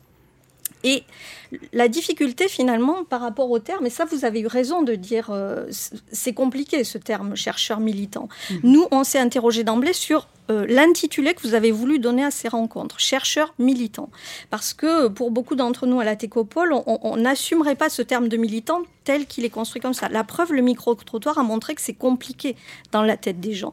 Nous, on on pense que ce terme, il est assez euh, surchargé par les représentations sociales. Hein. Euh, il laisse entendre finalement que les scientifiques, euh, dans ce, cas-là, auraient une attitude finalement partisane. donc on assume plus la, question de l'engagement on est engagé parce qu'on se sent obligé, dans un devoir moral, de faire face à la crise écologique, à la situation actuelle, et d'y répondre en tant que chercheur et chercheuse, avec les moyens qui sont à notre disposition. Jean-Paul, peut-être, euh, je vous voyais réagir. non, il, me semble que dans, toute cette discussion, on utilise un mot, le mot science, sans très clairement clarifier ce qu'on met derrière. Or, il me semble que la discussion, elle mélange un petit peu ça et qu'on prend une des acceptations du mot science pour en critiquer une autre. Il me semble que science a au moins quatre significations différentes. La première, et c'est celle-là que j'utilisais quand je disais la science et les faits, c'est les connaissances accumulées sur la nature, sur ce qui est, et là, il n'y a pas de relativisme. Euh, je veux dire, euh, il peut y avoir différentes méthodes, mais si je laisse tomber mon stylo, il va tomber en bas, c'est un fait. Après, il y a des faits plus ou moins compliqués. Ça, c'est le premier, la première acceptation de la science. Et le travail du chercheur, c'est vis-à-vis de cette acceptation, de cette acceptation du mot science. De cette acception même, on pourrait dire. voilà. Ça, c'est le premier sens. Le deuxième, la science, c'est aussi les applications de la science. Est-ce qu'on va faire avec, euh, je veux dire, euh, l'atome Est-ce qu'on va faire euh, la bombe atomique des centrales nucléaires ou des, systèmes de radio dans, les hôpitaux? Les applications de la science sont bien sûr décidées par la société. Donc là, on est aux interfaces de, je dirais, de la société et de la science. Il y a la méthode scientifique comme troisième sens au mot science. La méthode, la méthodologie, ça, ça a aussi un certain nombre de, vertus, mais la, la science a élaboré ses propres sa méthode scientifique, qui pour moi a une valeur qui va au-delà de la science. D'ailleurs, la FIS milite d'une certaine manière, c'est un peu ça les valeurs qu'elle porte, en disant que la méthode scientifique a sens dans la société, c'est ce qu'on appelle la rationalité. Et puis la dernière dimension de, euh, du, mot science, c'est la communauté des individus, c'est-à-dire les scientifiques en tant que scientifiques, les scientifiques à travers leurs institutions, les académies, les agences, etc., les budgets de recherche. Et là, on est au cœur, bien entendu, euh, de des interactions avec la société. Mais si je reviens au fond du chercheur militant, c'est bien par rapport à la question de la science en tant que connaissance accumulée sur un sujet. Et ça, c'est fondamental de le distinguer du jugement de valeur oui, et ça c'est fondamental. Et pour dire en quoi, pour illustrer en quoi justement l'effet qu'on peut avoir sur un sujet donné que la science nous apporte ne détermine pas les jugements de valeur qu'on peut voir, si vous prenez l'ensemble des questions qui sont controversées, euh, on va voir que des scientifiques se sont engagés pour le pacifisme ou au contraire pour des positions nationalistes, pour l'armement au contraire contre l'armement nucléaire, que des chercheurs sont pour euh, la croissance, d'autres pensent qu'il faut la décroissance, ils sont pour ou contre les OGM, vous l'avez cité, euh, on va prendre des sujets plus éthiques autour du droit à l'avortement ou pas du droit à l'avortement. On va en voir des, deux côtés, euh, etc. Ce qui prouve bien une chose, partant du même corpus de sciences, de, de connaissances, ils n'en arrivent pas au même jugement de valeur au même militantisme. Preuve qu'il faut vraiment séparer les deux. Et il me semble que si on veut y gagner dans le débat démocratique, qui est un débat de société, cette séparation doit être faite. Et si je pouvais terminer par un, petit exemple qui me paraît important, parce qu'on parle du euh, chercheur militant, mais il faut peut-être donner un exemple. C'est-à-dire le chercheur qui est militant par ailleurs, tout le monde en connaît. Euh, je veux dire, nous, à la FIS, on en a euh, un certain nombre. La question n'est pas là. Chercheur militant, eh ben, je pense que l'exemple qui a été donné dans la première table ronde de Gilles Serralini, on a rappelé ce que c'était, est l'exemple de ce qu'est un chercheur militant et des dérives qui vont derrière. Et les dérives, ce qui n'a pas été dit tout à l'heure, c'est que Serralini a construit une étude qui a été non seulement controversée, mais elle a été rétractée de la, de, la, revue dans laquelle elle a été publiée, que l'Union européenne a engagé trois gros programmes de recherche pour essayer de vérifier, parce que cette étude avait été utilisée sur le plan militant pour euh, l'interdiction des, des, OGM. Donc il y a eu trois études faites au niveau européen qui ont coûté beaucoup d'argent, qui ont montré que rien ne tenait dans cette étude, elle a été complètement invalidée, et que la même association qui avait organisé euh, ces études sur, euh, contre les OGM a aujourd'hui complètement sombré dans une position anti-vaccin pour les mêmes raisons, c'est-à-dire s'opposer aux organismes génétiquement modifiés. Donc on voit bien là comment il y a un danger tout à fait réel en voulant lier dans le chercheur militant la science finalement qu'on instrumentalise au combat qu'on mène. Et ça, c'est tout à fait euh, dangereux. Et euh, pour faire des références historiques, on n'en a pas parlé tout à l'heure, mais c'est quelque part euh, Lysenko et la science prolétarienne qui est derrière. C'est-à-dire que là, c'est beaucoup plus outrancier. Mais si on mélange tout, on en arrive à ça. Alors vous dites séparer, on pourra revenir dans la troisième séquence, ça peut être un autre mot aussi, ça peut être réguler. Laure, euh, vous vouliez réagir à votre tour sur l'affaire Serralini je, voudrais juste rappeler une phrase qui est, je crois, dans votre manifeste, qui est savoir et ne pas agir, c'est ne pas savoir. Je, crois que c'est dans votre charte, non? Ou je l'ai lu ailleurs? Parce que ça, rebondit sur les propos de, de, Jean-Paul. Euh, alors, je, crois que si on, pose le débat sur l'intégrité scientifique, c'est-à-dire euh, est-ce que des scientifiques doivent respecter euh, les règles de l'art, euh, l'épistémologie, le, cadre épistémologique de leur discipline, l'état des connaissances, faire de la bibliographie avant de poser leurs propres recherches, rendre transparent leur méthodologie et finalement le, cadre, de connaissances sur lesquels ils s'appuient pour fonder leur recherche. Sur ça, on est absolument d'accord en fait. Si, le débat est juste de dire est-ce qu'il y a de l'intégrité scientifique, est-ce est-ce qu'il faut que les scientifiques soient dans une démarche d'intégrité scientifique, et est-ce qu'il y a parfois quelques cas où euh, ce n'est pas tenu bien, je crois qu'on est tous d'accord autour de cette table. C'est-à-dire que vous ne le défendez pas plus que nous. On est mm. d'accord. Parce que ça, effectivement, c'est la base. Mais peut-être l'intérêt du débat du jour, et tel qu'il a été cadré par la première partie, c'est de dire, une fois qu'on a réglé ces quelques cas, justement, peut-être de, dérive, euh, qu'est-ce qu'il reste sur l'interaction science-société? Et mm-hmm. c'est là que c'est un tout petit peu peut-être plus complexe et finalement plus intéressant par rapport à la période de notre temps. Donc c'est vrai que euh, nous, oui, on aime parfois citer cette, cette formule, hein, savoir mais ne pas agir, ce n'est pas savoir, parce que ce qui nous a animés à la Técopole finalement pour se lancer dans cette démarche collective, c'est justement de se dire que nos connaissances scientifiques, notre habitus scientifique, notre pratique professionnelle en tant que scientifique nous oblige nous oblige par rapport à la situation actuelle. Une situation euh, qui est euh, euh, change, enfin, porteuse de, de, changements colossaux. Mhm. Ça a été très bien dit par Pierre Cornu dans, la première partie.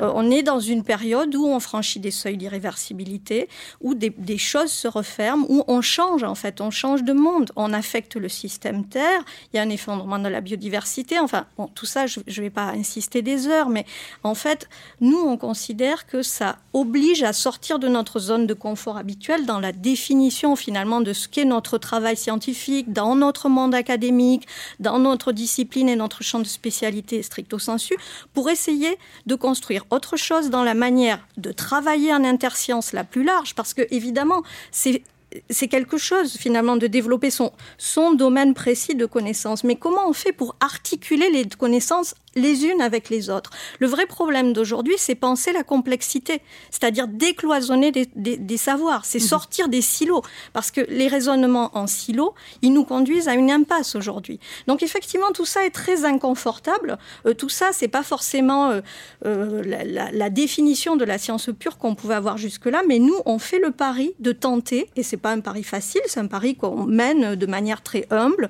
en se posant beaucoup de questions, d'essayer d'articuler nos savoirs de faire le bilan des savoirs dont on dispose déjà pour essayer de penser avec la société, sans venir dans une posture uniquement magistrale, comment essayer de trouver des solutions, c'est-à-dire de, mener le chemin de transition très complexe et très profond qu'il nous faut accomplir pour faire face à cette situation écologique. Alors Laure, depuis, depuis tout à l'heure, vous parlez de nous. Alors nous, euh, Valérie l'a rappelé en, introduction, c'est la técopole, j'imagine. Mhm. Est-ce que vous pourriez nous en dire quelques mots? Parce que tout le monde ne connaît peut-être pas la técopole, ce serait peut-être bien d'en dire quelques mots. Et quel a été le déclic pour créer cette plateforme en 2018 Oui, je pense bien que tout le monde ne connaît pas la técopole, c'est tout, tout, à fait normal. Mais voilà, nous, nous sommes euh, un atelier, le mot se veut modeste justement, euh, parce que nous, nous considérons que nous essayons des choses et que nous y travaillons au jour le jour. Donc en 2018, en effet, on a été quelques quelques-uns à se réunir. Euh, Julien était aussi euh, très rapidement à, l'origine. On était 12 au début. Au début, on était 2, 3, 12. Et puis après, voilà, aujourd'hui, on est 157. Euh, la définition du groupe, c'est au sein de l'enseignement supérieur et de la recherche toulousaine, parce que quand des collègues se sont mis à nous contacter, d'ailleurs en France, on a dit on ne veut pas devenir un forum en ligne de discussion, donc on est dans mhm. notre écosystème ici. Et notre objectif est de faire, comment dire, voilà, de réfléchir à ce rapport, cette articulation science-société, mais dans, dans un rapport euh, pratique euh, pour, euh, pour essayer de, penser comment, comment on est arrivé dans cette situation-là. C'est-à-dire qu'on ne se conçoit pas comme Francis Château-Renaud peut, y réfléchir seulement comme des lanceurs d'alerte. L'alerte, ça fait bien longtemps qu'elle est lancée. Nous, on réfléchit aussi à la question des verrous, c'est-à-dire pourquoi on reste dans cette situation alors que elle est connue finalement. Qu'est-ce qui fait dans la société blocage, à la fois en termes de, bah, de relations, de rapports sociaux, mais aussi peut-être dans nos imaginaires, dans nos manières de construire justement cette articulation entre des savoirs scientifiques et la manière dont ils peuvent trouver à s'appliquer, mhm. dont ils peuvent trouver à, faire évoluer la, société. Voilà, donc euh, on, est dans un, un rapport collectif permanent Mhm. pour échanger et pour penser ensemble. Et ce qui est particulier, c'est qu'effectivement, vous avez une unité de lieu euh, géographique, mais par contre, vous n'avez pas du tout d'unité euh, de, domaine de recherche, puisque c'est vrai que c'est extrêmement varié quand on voit les profils des personnes qui sont, euh, alors on dit membres. Oh oui, oui, Oui, oui, tout à fait. Oui, oui, oui. Je pense qu'il y a des, chercheurs et chercheuses représentant plus d'une cinquantaine de labos toulousains, à peu près tous les, établissements du, du supérieur. Mais c'était sur la base d'un pur engagement personnel, très, très, très libre. Voilà.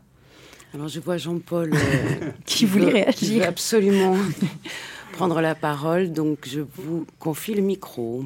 Absolument. Participer au débat, on va dire. Bien sûr. Euh, je reprends l'expression savoir mais pas agir. Euh, je pense qu'effectivement, quand on sait des choses, on a envie d'agir. mais ça, ça relève pour moi de, de la démarche du citoyen. C'est-à-dire que c'est le, militantisme par définition, c'est celui qui a envie d'agir parce qu'il sait un certain nombre de choses. Et je crois que c'est important de dire que c'est le citoyen qui va parler à ce moment-là et que la spécificité euh, du chercheur, on lui attribue finalement des choses qu'il n'a pas. Je vais prendre un exemple tout à fait concret, le changement, le changement, le réchauffement climatique. Euh, aujourd'hui, qu'est-ce qui va pousser des citoyens à agir? C'est de savoir les conséquences, de savoir ce qui se passe. Mais là, le chercheur, il n'est pas euh, ni euh, supérieur dans la motivation ni dans la connaissance du citoyen qui s'informe. En quoi un glaciologue spécialisé en glaciologie va-t-il devenir un expert pour savoir s'il faut faire plus de nucléaire, moins de nucléaire, de l'agriculture intensive ou de l'agriculture extensive pour sauver, entre guillemets, la planète? Bien sûr que non. C'est pourquoi? Parce que c'est un choix politique, c'est un choix militant qui va prendre des dimensions qui sont certes des dimensions scientifiques, mais des dimensions économiques, sociales, avec des impacts euh, vraiment importants. Donc quand on dit, dès qu'on parle de agir, dès qu'on parle de militant, on est sur le domaine des valeurs, on est sur un mélange d'économie, de un peu de science, bien sûr, de ce que des faits que, rapporte la science et euh, des dimensions euh, sociales avec les implications. Mais cette idée que le chercheur, parce qu'il est chercheur, aurait un point de vue supérieur me paraît complètement euh, infondée.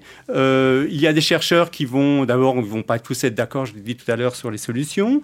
En quoi un chercheur isolé, euh, je veux dire, serait plus pertinent qu'un collectif, par exemple, comme des agences sanitaires qui vont dire un certain nombre de choses? En quoi, je pourrais donner plein d'exemples. En quoi un chercheur qui est spécialisé dans son domaine, même si c'est relié à la climatologie, serait-il plus pertinent que le citoyen qui s'est informé, qui a lu le rapport des GIEC et qui pense qu'il faut faire un certain nombre de choses?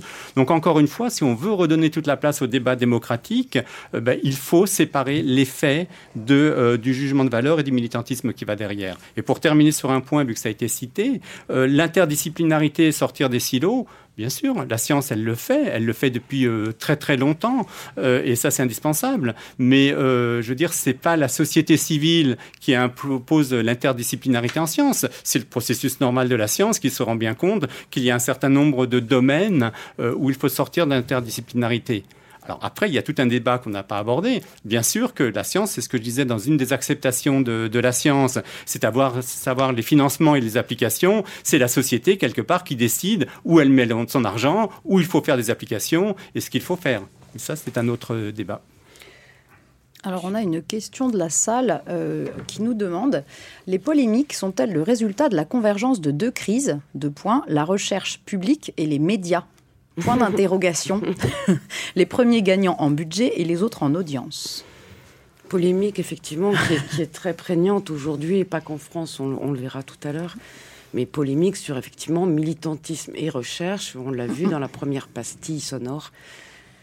Donc, des invités euh, Moi, je, pense que cette question-là, il faut, il faut la, prendre en, répondant à ce que vous voulez dire, vous venez de dire. C'est-à-dire que, justement, je crois que dans notre propos, comme dans ce qui a été dit largement dans la première partie, il n'y a jamais l'idée que euh, les chercheurs se pensent supérieurs et surplombants à la société. Par contre, on peut se dire que les chercheurs et les chercheuses peuvent avoir euh, un rôle, finalement, pour contribuer à fonder sur certaines bases le, débat social, à l'étayer, à, faire percoler finalement une logique à la fois de, rigueur, de, de, comment dire, de référencement de, l'argumentation et de, construction argumentée de la, de la réflexion. Ça, c'est une première chose. Quand vous dites le chercheur isolé, pourquoi il serait supérieur à d'autres? Évidemment pas. Donc c'est pour ça, par exemple, que nous, on réfléchit en collectif. Le fait d'être en collectif, c'est un des garde-fous qu'on se donne à la Técopole, en collectif et dans une très large interdisciplinarité, euh, de manière justement à pouvoir penser cette, complexité.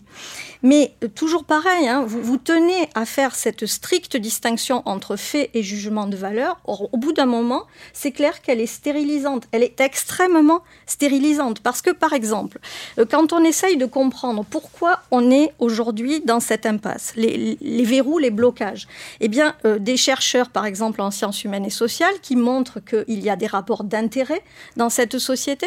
Il y a, par exemple, des lobbies. Euh, ça peut permettre de, comprendre un certain nombre de choses. Est-ce que ça, ce sont des faits? Est-ce que ce sont des jugements de valeur? Euh, Des chercheurs qui travaillent aujourd'hui, par exemple, à, à, construire un discours sur la crise écologique qu'on traverse à partir de la question des inégalités Est-ce que c'est des faits? Est-ce que c'est des jugements de valeur? Euh, Est-ce que les faits, c'est juste ce qui peut se, démontrer par euh, des formules mathématiques ou de la science expérimentale? Alors là, dès qu'on entre là-dedans, c'est effectivement beaucoup moins simple, en fait, parce que le débat, il, est cadré par ces espèces de présupposés. Or, ces présupposés, il faut en partie les, déconstruire.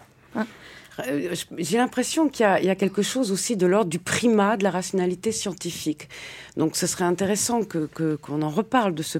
Pourquoi la rationalité scientifique serait la seule et l'unique Est-ce qu'il n'y a pas d'autres formes de rationalité aussi? Euh, clairement, je, enfin, pour ma part, je ne vais pas dire que la rationalité scientifique est la seule, etc. Mm. Je dis, dans la science, il y a une méthodologie, et là, elle s'impose. Dans la société, moi, je revendique une approche rationnelle dans la société, mais je peux tout à fait concevoir que des gens peuvent avoir envie d'avoir une société qui est basée sur autre chose que euh, l'approche euh, rationnelle. Si je reviens sur la question du jugement de valeur, pour quand même préciser, je ne rejette pas le jugement de valeur. Vu que nous sommes une association militante, nous avons un jugement de valeur. Donc je revendique que c'est une belle chose, le jugement de valeur. C'est ce qui fonde le militantisme. Mais cette séparation, j'ai quand même donné un exemple où elle s'applique, et heureusement, c'est le réchauffement climatique, le GIEC. C'est-à-dire que le GIEC, très clairement, ne mélange pas les deux. Et c'est ça qui fait toute sa force. C'est-à-dire que le GIEC dit voilà ce qu'on sait sur euh, le réchauffement climatique. Voilà ce qu'on sait sur les causes. Voilà ce qu'on sait sur ce qui va se passer sur les conséquences avec un degré de certitude, d'incertitude. Donc ils ne vont pas sur le jugement de valeur et c'est fondamental qu'ils aient gardé cette euh, chose-là. Si on mélangeait tout, comme je l'entends parfois ici, le GIEC perdrait sa, sa, force et on se stériliserait complètement par rapport aux gens qui veulent faire une action. Et si on regarde même très précisément, parce que le, je veux dire, les faits, ça permet d'aller un peu plus loin, c'est que le GIEC a tout à fait été dans son rôle quand on lui a demandé si on veut rester en dessous de la température de 1,5 degré ou 2 degrés, qu'est-ce que, je veux dire, il euh, éclairez-nous sur ces scénarios-là? Il l'a fait, mais il n'a pas porté de jugement de valeur en disant c'est bien, c'est pas bien. Il a dit les conséquences. Et là-dessus, je crois qu'on illustre complètement les choses et on pourrait le trouver dans d'autres domaines, la biodiversité ou autres. C'est fondamental de séparer les deux pour donner toute sa place au jugement de valeur, c'est-à-dire à la décision, à la politique, en n'essayant pas d'instrumentaliser pour son jugement de valeur à soi ce que la science dit. Alors, Juliane, vous vouliez réagir? Je voulais réagir sur le, sur le rapport, euh, sur, justement sur les rapports du GIEC. Hein que j'ai lu, que j'apprécie beaucoup et sur lequel on, on base, faut le rappeler, un très grand nombre de nos interventions, de nos analyses, etc. Euh, J'aimerais juste faire le lien quand même avec justement cette question de la non-neutralité euh, et de la méthodologie. Si vous regardez le rapport du GIEC, et si vous le lisez comme, comme je l'ai fait, vous allez vous apercevoir que vous avez à avoir plusieurs centaines de pages dans lesquelles vous avez euh, des graphes. ok? Des graphes avec des fois des légendes extrêmement euh, compliquées, euh, des choses qu'il faut, euh, qui sont extrêmement complexes même quand on est scientifique à, comprendre, etc. Or, on est quand même en train de parler d'une crise potentiellement qui remet en cause l'habitabilité de la Terre, etc. Mm-hmm. Vous verrez que dans le rapport du GIEC, vous n'aurez pas une seule photo d'écosystèmes dévastés, pas une photo, par exemple, des espèces disparues, pas une photo de migrants. Euh, etc. Euh, pas de projection sur ce que pourrait être la vie de gens euh, dans un monde à 4 degrés. donc là, ok, je suis, complètement d'accord, les, GIEC, c'est la base de la connaissance scientifique. Mais on voit que dans la, dans la méthodologie et dans le rapport du lien que peut avoir ce rapport du GIEC avec le citoyen lambda, puisqu'on est en train de parler de science et société, les rapports du GIEC ne sont pas adaptés à prendre vraiment conscience de, euh, de l'ampleur de la catastrophe qui nous attend si on continue sur cette trajectoire. Et donc, pour moi, il y a besoin d'un médiateur et de médiateurs entre les rapports du GIEC et euh, la société, puisque le GIEC n'a pas souhaité, mhm. et donc je pense que c'est un choix qui n'est pas neutre, n'a pas souhaité euh, explicitement dans ses rapports être accessible aux citoyens lambda. Oui, on est dans un rapport de 400 et quelques pages qui est pas... non, il existe quand même un résumé pour décideurs euh, qu'il fait une vingtaine de pages, que j'ai lu, qui est accessible, qui est pas, euh, oui, c'est pas forcément très rigolo à lire, mais c'est tout à fait accessible. Et je pense que bon nombre de citoyens l'ont lu ou devraient le lire, mais en tout cas ceux qui l'ont lu et en ont tiré des conclusions. Maintenant, entièrement d'accord pour dire que le GIEC, ne, et c'est pas sa mission, ne va tirer de conséquences pour la société. Et ça, c'est la place d'associations comme la vôtre ou d'associations comme la nôtre pour essayer de, de voir qu'est-ce qu'on fait de cette connaissance. Mais ce qui donne un espace à votre association, c'est que justement la connaissance scientifique n'est pas mouillé, mélangé, etc., avec le jugement de valeur. Et c'est ça qui est fondamental, et c'est ça qui était mon propos. J'ai juste une question qui me paraît euh, excellente pour, euh, pour qu'on arrive à, ou à débattre, en tout cas. Euh, une question d'un auditeur. Comment articuler la science, entre parenthèses le fait, comme base à l'action politique, entre parenthèses jugement de valeur Je trouve que cette question permet quand même d'articuler vos propos les uns et les autres. Juliane, excusez-moi de... Euh, là-dessus, là-dessus, je voudrais juste faire part, euh, encore juste de mes expériences personnelles euh, en tant qu'enseignant dans, voilà, dans une école, dans une école d'ingénieurs. Quand, quand, vous faites un cours sur le réchauffement climatique ou l'urgence écologique, voilà, vous pouvez passer, vous pouvez passer trois quarts d'heure à présenter des, à justement à présenter des courbes du GIEC, des constats chiffrés qui parlent beaucoup, qui parlent beaucoup à nos étudiants, etc. Euh, pourtant, au bout de ces trois quarts d'heure, euh, les étudiants vont généralement vous demander euh, Ouais, monsieur, c'est bien sympa tout ce que vous nous présentez, mais les solutions. And so what? voilà. Parlez-nous des solutions. On en a marre des constats. On est de la génération Thunberg, m'a dit un étudiant l'autre jour. Donc, on en a marre d'entendre parler de ça. Parlez-nous parlez-nous directement des solutions. Et à partir de ce moment-là, effectivement, on, les solutions, elles ne peuvent être conçues que dans, à travers un système de valeurs. Donc dans ces moments-là, quand les, quand les étudiants nous demandent ça, ben, on n'a pas le choix. Donc moi, à chaque fois, systématiquement, je leur dis, ben, écoutez, maintenant, on va parler des solutions puisque c'est euh, ce que vous souhaitez, mais moi, je suis obligé de vous donner quelles sont euh, les valeurs au nom desquelles euh, je vais parler, puisque les solutions, elles ne peuvent s'envisager que comme l'intersection entre un savoir scientifique précis mhm. et un système de valeurs. Et donc, on ne peut pas parler de solutions si on ne parle pas de valeurs. Donc, la, solution pour, pour, pour ça, c'est de les donner explicitement euh, et, Jean-Paul l'a très, bien, très bien dit tout à l'heure, en fonction de, son système de valeurs, on va très bien pouvoir avoir des conclusions, euh, des conclusions euh, mhm. différentes et des analyses et des propositions, des propositions différentes. Et je pense que c'est relativement sain de, de faire ça euh, quand, on, quand on fait des, des, conférences, par exemple, quand on s'adresse aux étudiants. Et alors, du coup, au niveau de la Técopole, c'est quoi vos modes d'action ou d'expression Alors, entre vous, membres du, de la Técopole, mais aussi envers la société euh, à laquelle vous vous adressez? Alors, vis-à-vis de la société, on passe par des textes, des tribunes. Pour l'instant, on a surtout fait des tribunes, c'est-à-dire des textes un peu resserrés qui s'adressent au, grand public et qui parfois, euh, comment dire, essayent un peu de secouer le cocotier. D'ailleurs, euh, comme on se conçoit moins comme ni des donneurs de leçons ni des évangélisateurs au nom de la vérité, on, essaye d'abord d'interpeller notre propre euh, domaine, c'est-à-dire le, le milieu de l'enseignement supérieur et de la recherche, le milieu des chercheurs dans nos pratiques, dans notre empreinte écologique, dans la manière de penser ce que la science et la technoscience occasionnent aussi dans ce monde. Et puis, euh, au-delà de ces petits textes, de ces tribunes, on est en cours de publication d'un certain nombre d'ouvrages. Un ouvrage à paraître sur la, la 5G qui fait la qui fait une évaluation à la fois des controverses scientifiques euh, autour de ces technologies, mais aussi euh, de ce qu'on peut en penser d'un point de vue écologique. Un livre aussi sur le, greenwashing, par exemple, c'est-à-dire sur la, compréhension des enfumages aujourd'hui qui nous maintiennent dans finalement une incapacité de répondre à l'enjeu écologique.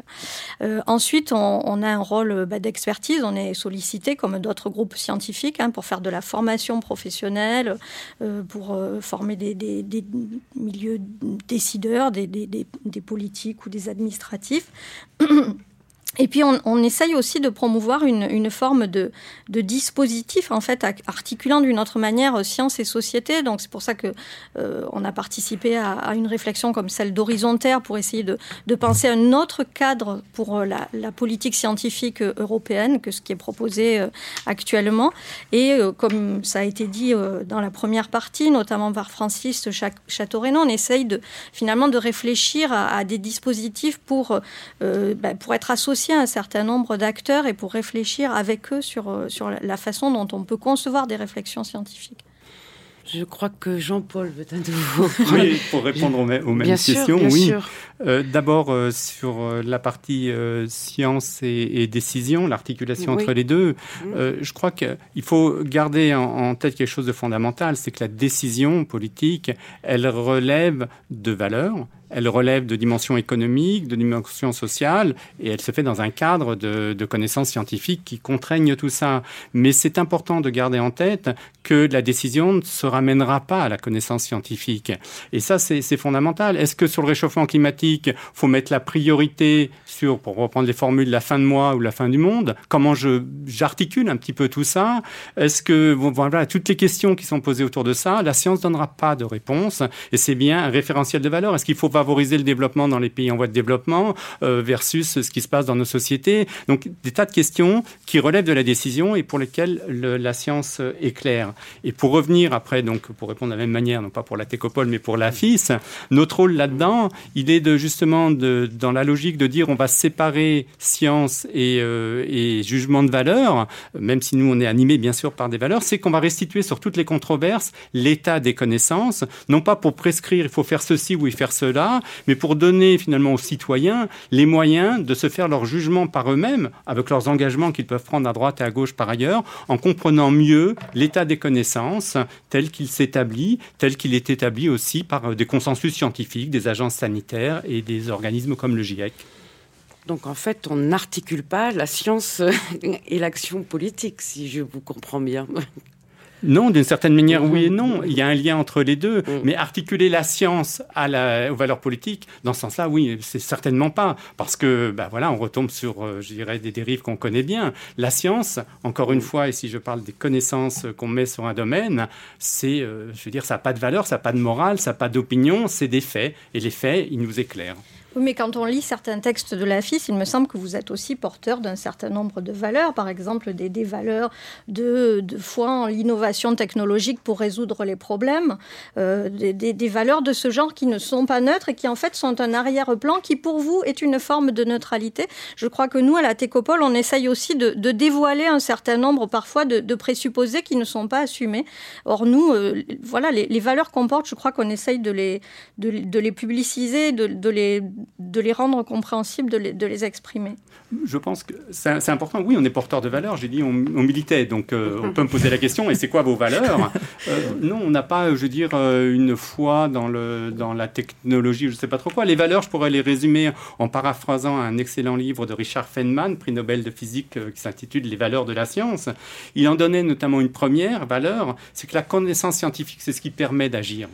Et donc, à ce titre-là, ça ne dit pas comment agir. Il avait une très belle métaphore qu'il ramenait euh, de, je dirais, d'une visite d'un temple en Asie. Il disait, euh, on lui avait dit, chaque homme reçoit la clé de la porte du paradis. Le problème, c'est que la même clé, elle ouvre aussi la porte de l'enfer. Et le problème, donc, si on n'a pas de clé, on n'ouvre rien du tout mais euh, on ne nous dit pas, la science ne nous dira pas comment utiliser. Il n'y a pas de mode d'emploi avec ça. Et je pense que cette métaphore, cette analogie est tout à fait intéressante. C'est que la première valeur qu'on défend à la FIS, c'est l'importance de la connaissance scientifique pour agir, mais on ne dit pas comment il faut agir derrière, chacun le fera. Il y a d'autres dimensions aux valeurs de la science, mais euh, pas celles que vous avez évoquées. Alors on a eu une question du public, alors là sur la place, non pas du chercheur, mais la place des sciences citoyennes. Alors je vous la pose, quelle place pour les sciences citoyennes et le savoir de terrain sur des sujets aussi complexes que la transition énergétique? Ouf. Allez, bam ah, no, no, no. Les, le, le, public est, est chaud. Chaud. Euh, déjà, qu'est-ce que la science citoyenne C'est ça. Voilà, la trans... bon, Et les savoirs de terrain. Est-ce que vous avez une définition, euh, chacun d'entre vous, déjà, qu'est la science citoyenne Même s'il y a des associations qui ont ce nom-là. Je dirais, il y a deux, deux manières de, de, de voir, euh, de mettre un contenu derrière le mot science citoyenne.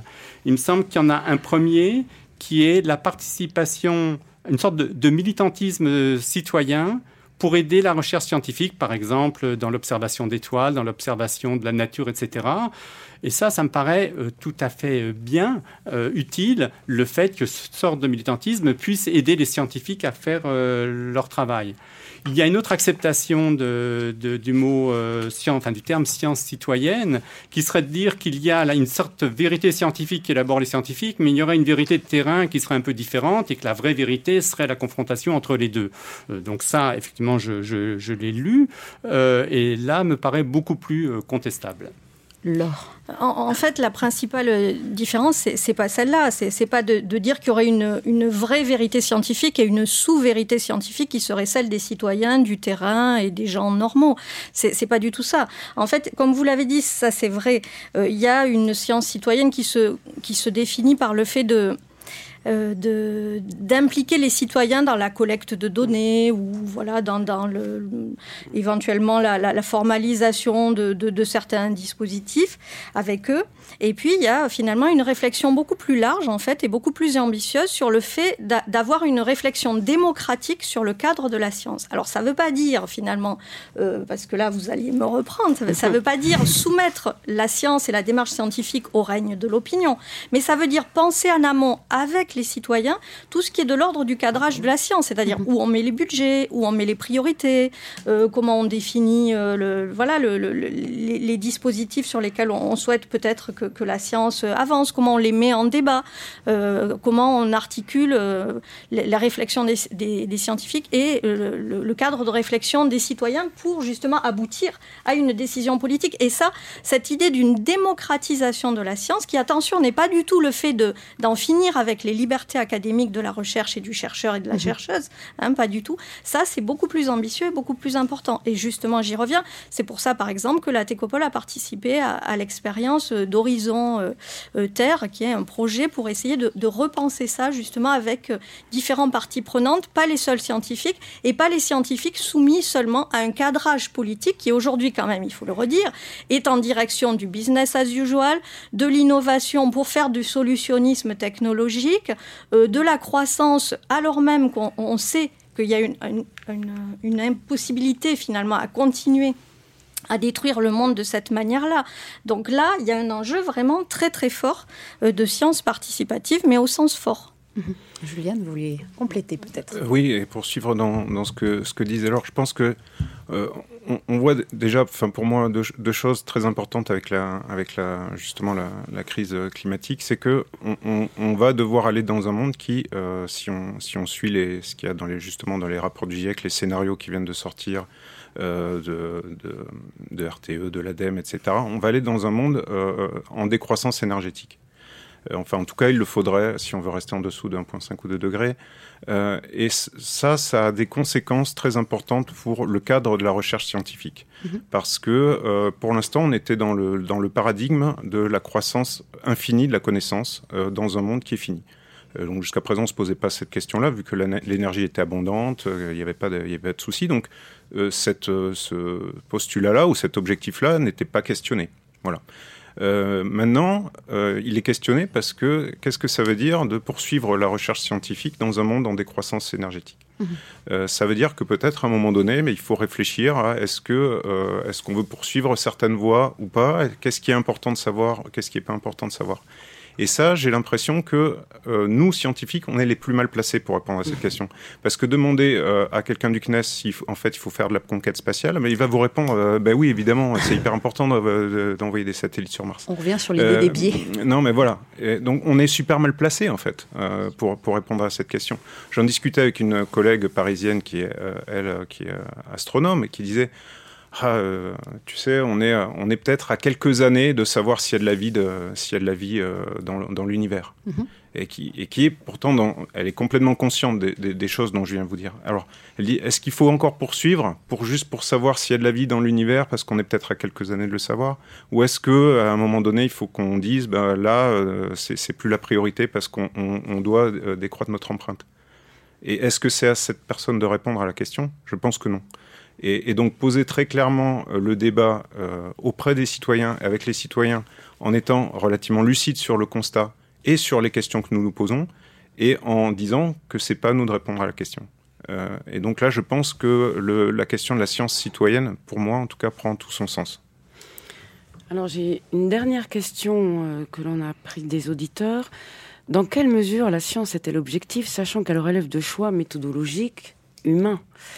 Donc je pense que par avance, je, présuppose vos, réponses. Jean-Paul?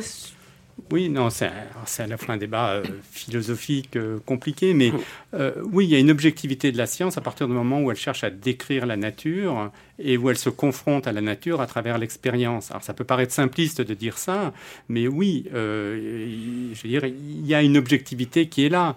Maintenant, plus on va aller sur des sujets compliqués, plus la connaissance va être euh, incertaine et, plus euh, bah, on pourra laisser la place à des tas d'interprétations euh, subjectives. Mais enfin, le programme, je dirais, l'objet même de la recherche scientifique, c'est l'objectivité. Alors maintenant, pour revenir sur la question, l'influence de la méthode, de la méthodologie, je donnais dans les différentes dimensions de la science, une des dimensions, c'était la méthodologie scientifique. Elle s'est affinée depuis, depuis deux siècles pour justement essayer d'élaborer des méthodes qui vont se décliner différemment dans les différentes disciplines pour euh, viser cette objectivité. Et je crois qu'on arrive quand même maintenant à des degrés tout à fait, euh, dans certaines disciplines en tout cas, tout à fait précis. On arrive à faire des vaccins dont on montre l'efficacité et on constate l'efficacité derrière. Et puis une bonne preuve de l'objectivité euh, et des méthodes qu'on arrive, c'est tous les objets technologiques. Au-delà de la discussion qu'on peut avoir s'ils sont souhaitables ou pas souhaitables, on a des smartphones qui, qui marchent, on a une retransmission en visio qui marche,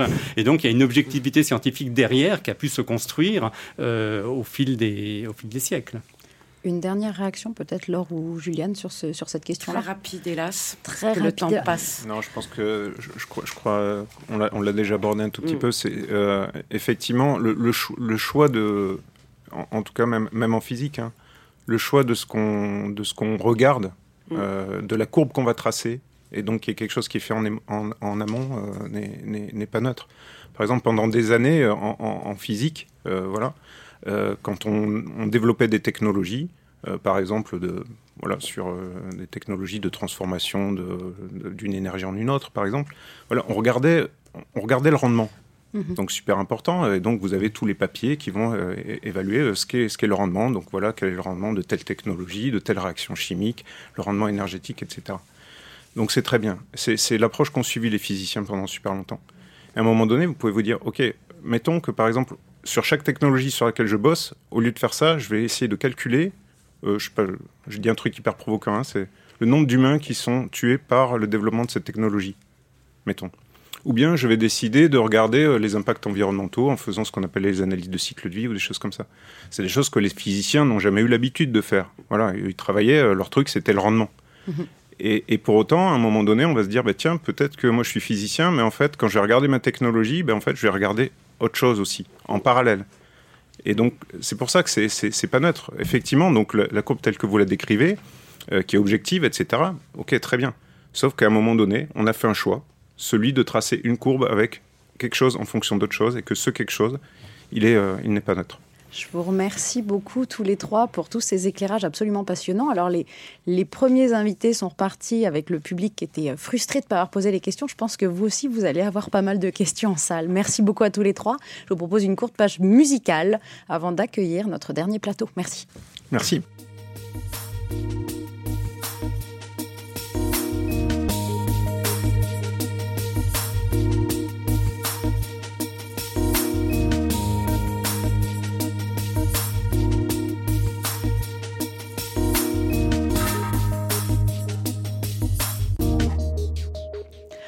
Merci de continuer à suivre notre émission Borderline sur le thème du chercheur militant où nous abordons notre dernière séquence. Alors tout ce que nous venons d'évoquer doit-il nous inviter à renouveler les approches de la recherche dans ses relations avec la société, à réfléchir à de nouvelles régulations? Alors tentons de tirer quelques fils suite déjà aux premiers échanges. Alors avec Emmanuel Rial-Sebag qui est en plateau avec nous, vous êtes juriste, directrice de recherche en bioéthique et droit de la santé à l'Institut national de la santé et de la recherche médicale, autrement appelé l'INSERM, et vous êtes également enseignante associée en droit de la santé et en bioéthique à la faculté de médecine de Toulouse. Bonjour Emmanuel. Bonjour.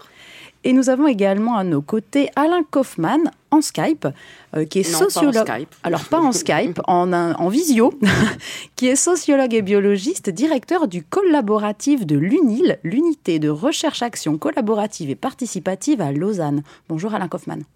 Bonsoir. Je pense que ça s'appelle le collaboratoire. Hein. Collaboratoire. Col. Alors, on va commencer comme d'habitude hein, par revenir sur ce que vous avez entendu pendant ces, deux premières euh, séquences. Donc Emmanuel et Alain, est-ce que vous avez des remarques, des commentaires spontanés par rapport à tout ce qui vient d'être dit? Vous allez trier, je suppose, quand même.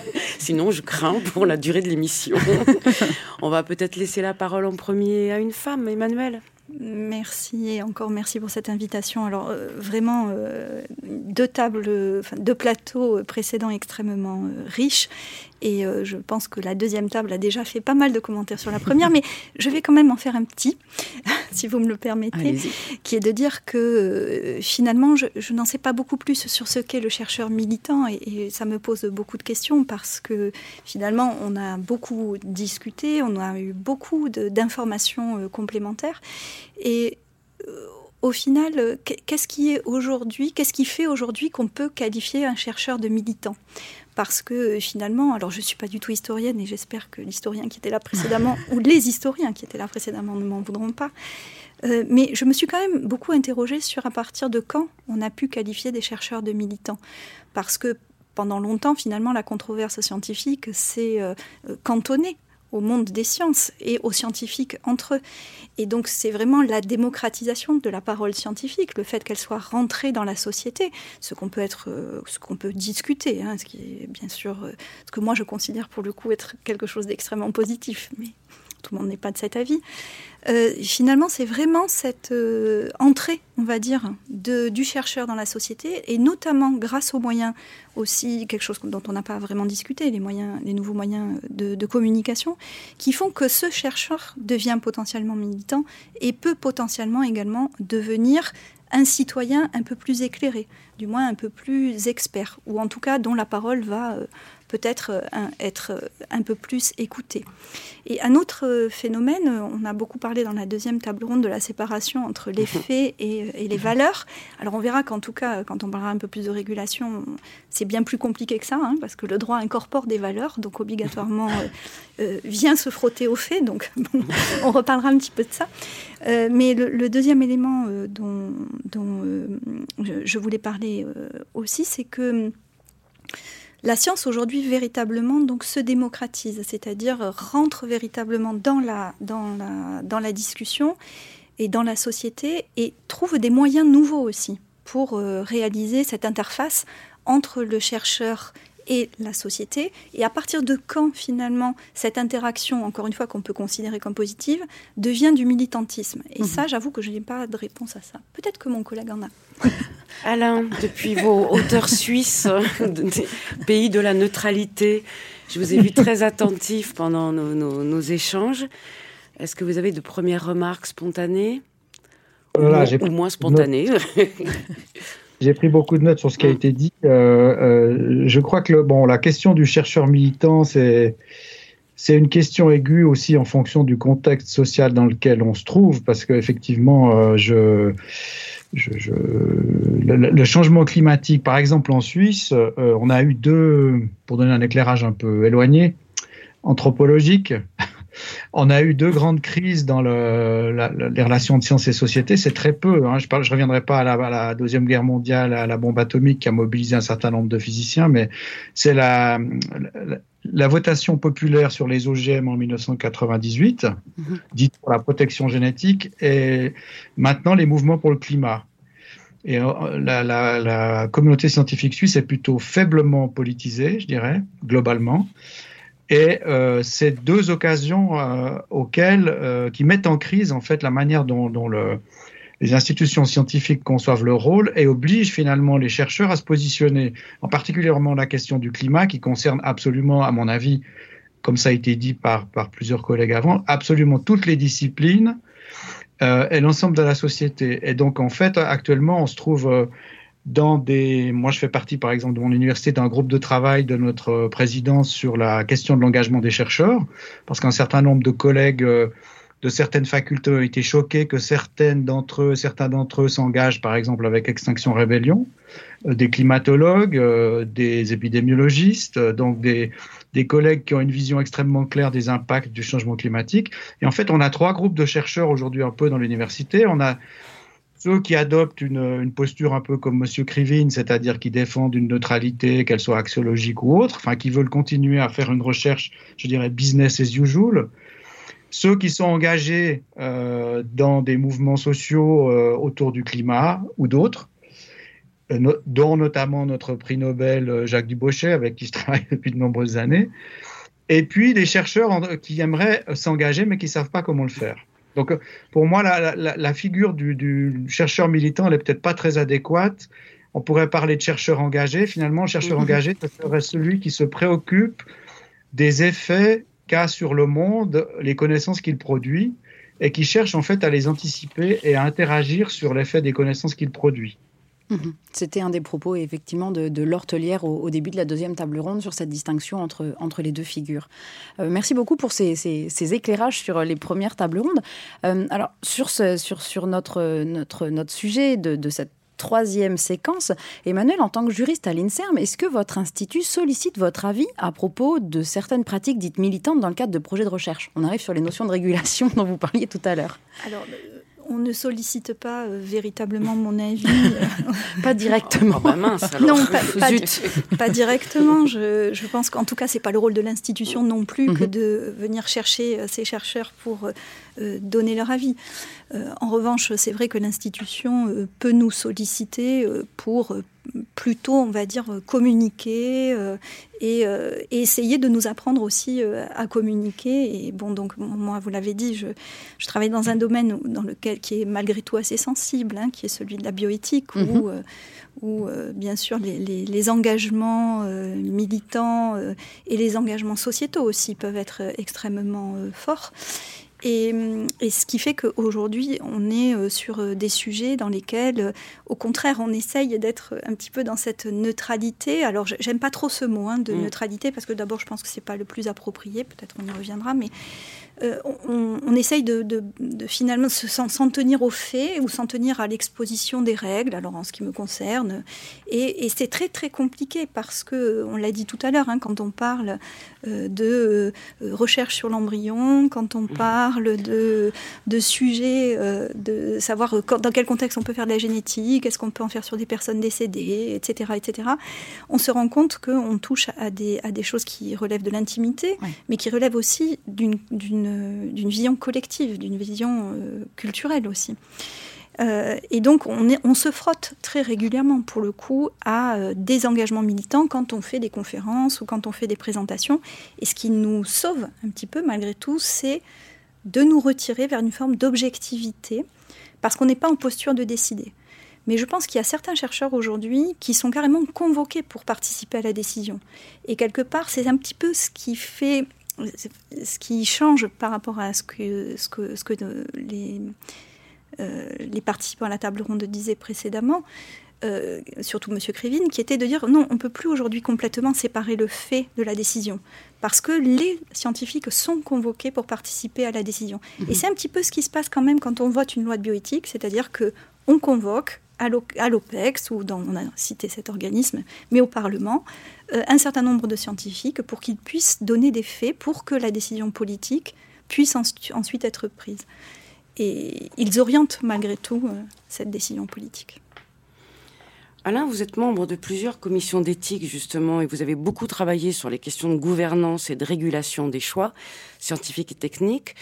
Euh, vous m'avez confié tout à l'heure, quand on a discuté, que vous aviez créé un groupe euh, sur, euh, sur l'engagement justement dans la recherche et que ça s'était pas tout à fait passé comme vous l'entendiez.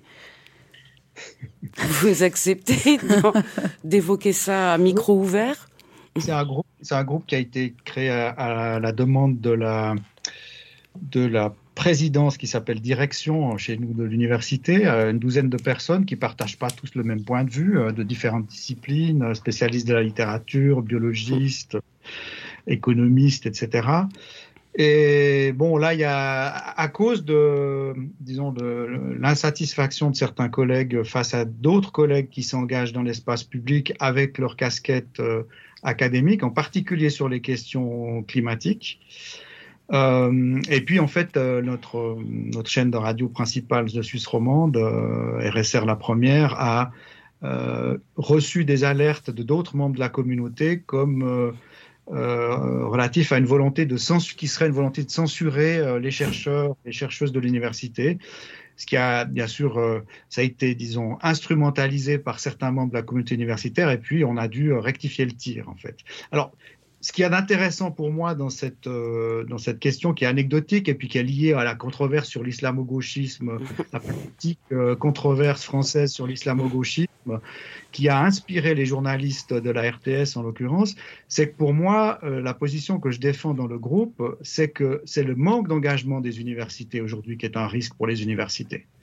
C'est le manque d'engagement des institutions de recherche dans euh, qui vise à combler ce qui est quand même un, déficit démocratique intrinsèque de, du paysage scientifique tel qu'il est construit. C'est le peu de place qu'on laisse euh, aux acteurs sociaux qui produisent des connaissances ou qui souhaitent produire des connaissances pour orienter les politiques scientifiques et participer aux recherches. Ce que dans le cadre euh, de l'Alliance Sciences-Société, dont je m'occupe aussi, qui est coordonnée en France, on appelle le tiers secteur de la recherche. Donc c'est, en fait, ce qui est quand même frappant, ça a été mentionné quand même pas mal par Francis Château-Renaud, mais c'est que la question de, on peut évoquer les sciences citoyennes, qui sont un mouvement assez récent, récent qui passe par le crowdsourcing, les études sur la biodiversité, euh, les études sur euh, le repliement des protéines, etc. Mais en fait, depuis les années 60, et ça répond en partie à la question de ma collègue, on a une multiplication euh, de groupes qui produisent des connaissances, que ce soit des think tanks qui visent à, ou des lobbies qui visent à influencer les décisions, que ce soit des grandes ONG euh, d'envergure mondiale qui sont truffées de scientifiques, que ce soit des milliers de groupes de patients dans le domaine des biomédecines. L'université ne, voit en fait ne voit pas ce continent euh, immergé de, producteurs de connaissances. Et la question aujourd'hui pour moi, pour les politiques publiques, c'est comment euh, de la recherche scientifique c'est comment faire en sorte d'intégrer euh, euh, ces, acteurs, ces partenaires, euh, ces stakeholders, comme on dit, dans la production du savoir. Et donc, en fait, on a, on a une réflexion à avoir là, pour, pour dramatiser le trait entre ce qu'on appelle l'excellence académique d'un côté et la pertinence sociale de l'autre, ce qui passe par la redéfinition de ce qu'on entend par impact de la recherche scientifique, par exemple oui, très bien. Et y compris peut-être même sur les, les, règles qui président à la reconnaissance euh, euh, de carrière, enfin à, l'avancée dans la carrière, etc. Je pense qu'il y a beaucoup de, de, chercheurs qui se plaignent de règles qui n'ont pas changé depuis des lustres.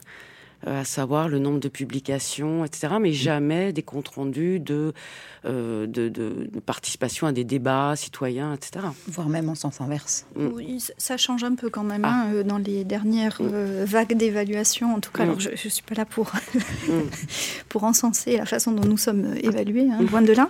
mais en tout cas, cette dimension sociétale, hein, là non plus, c'est pas un terme que j'aime beaucoup, mais voilà, cette dimension-là est aujourd'hui de plus en plus valorisé et, on ne peut que s'en réjouir. Et ce qui permet justement.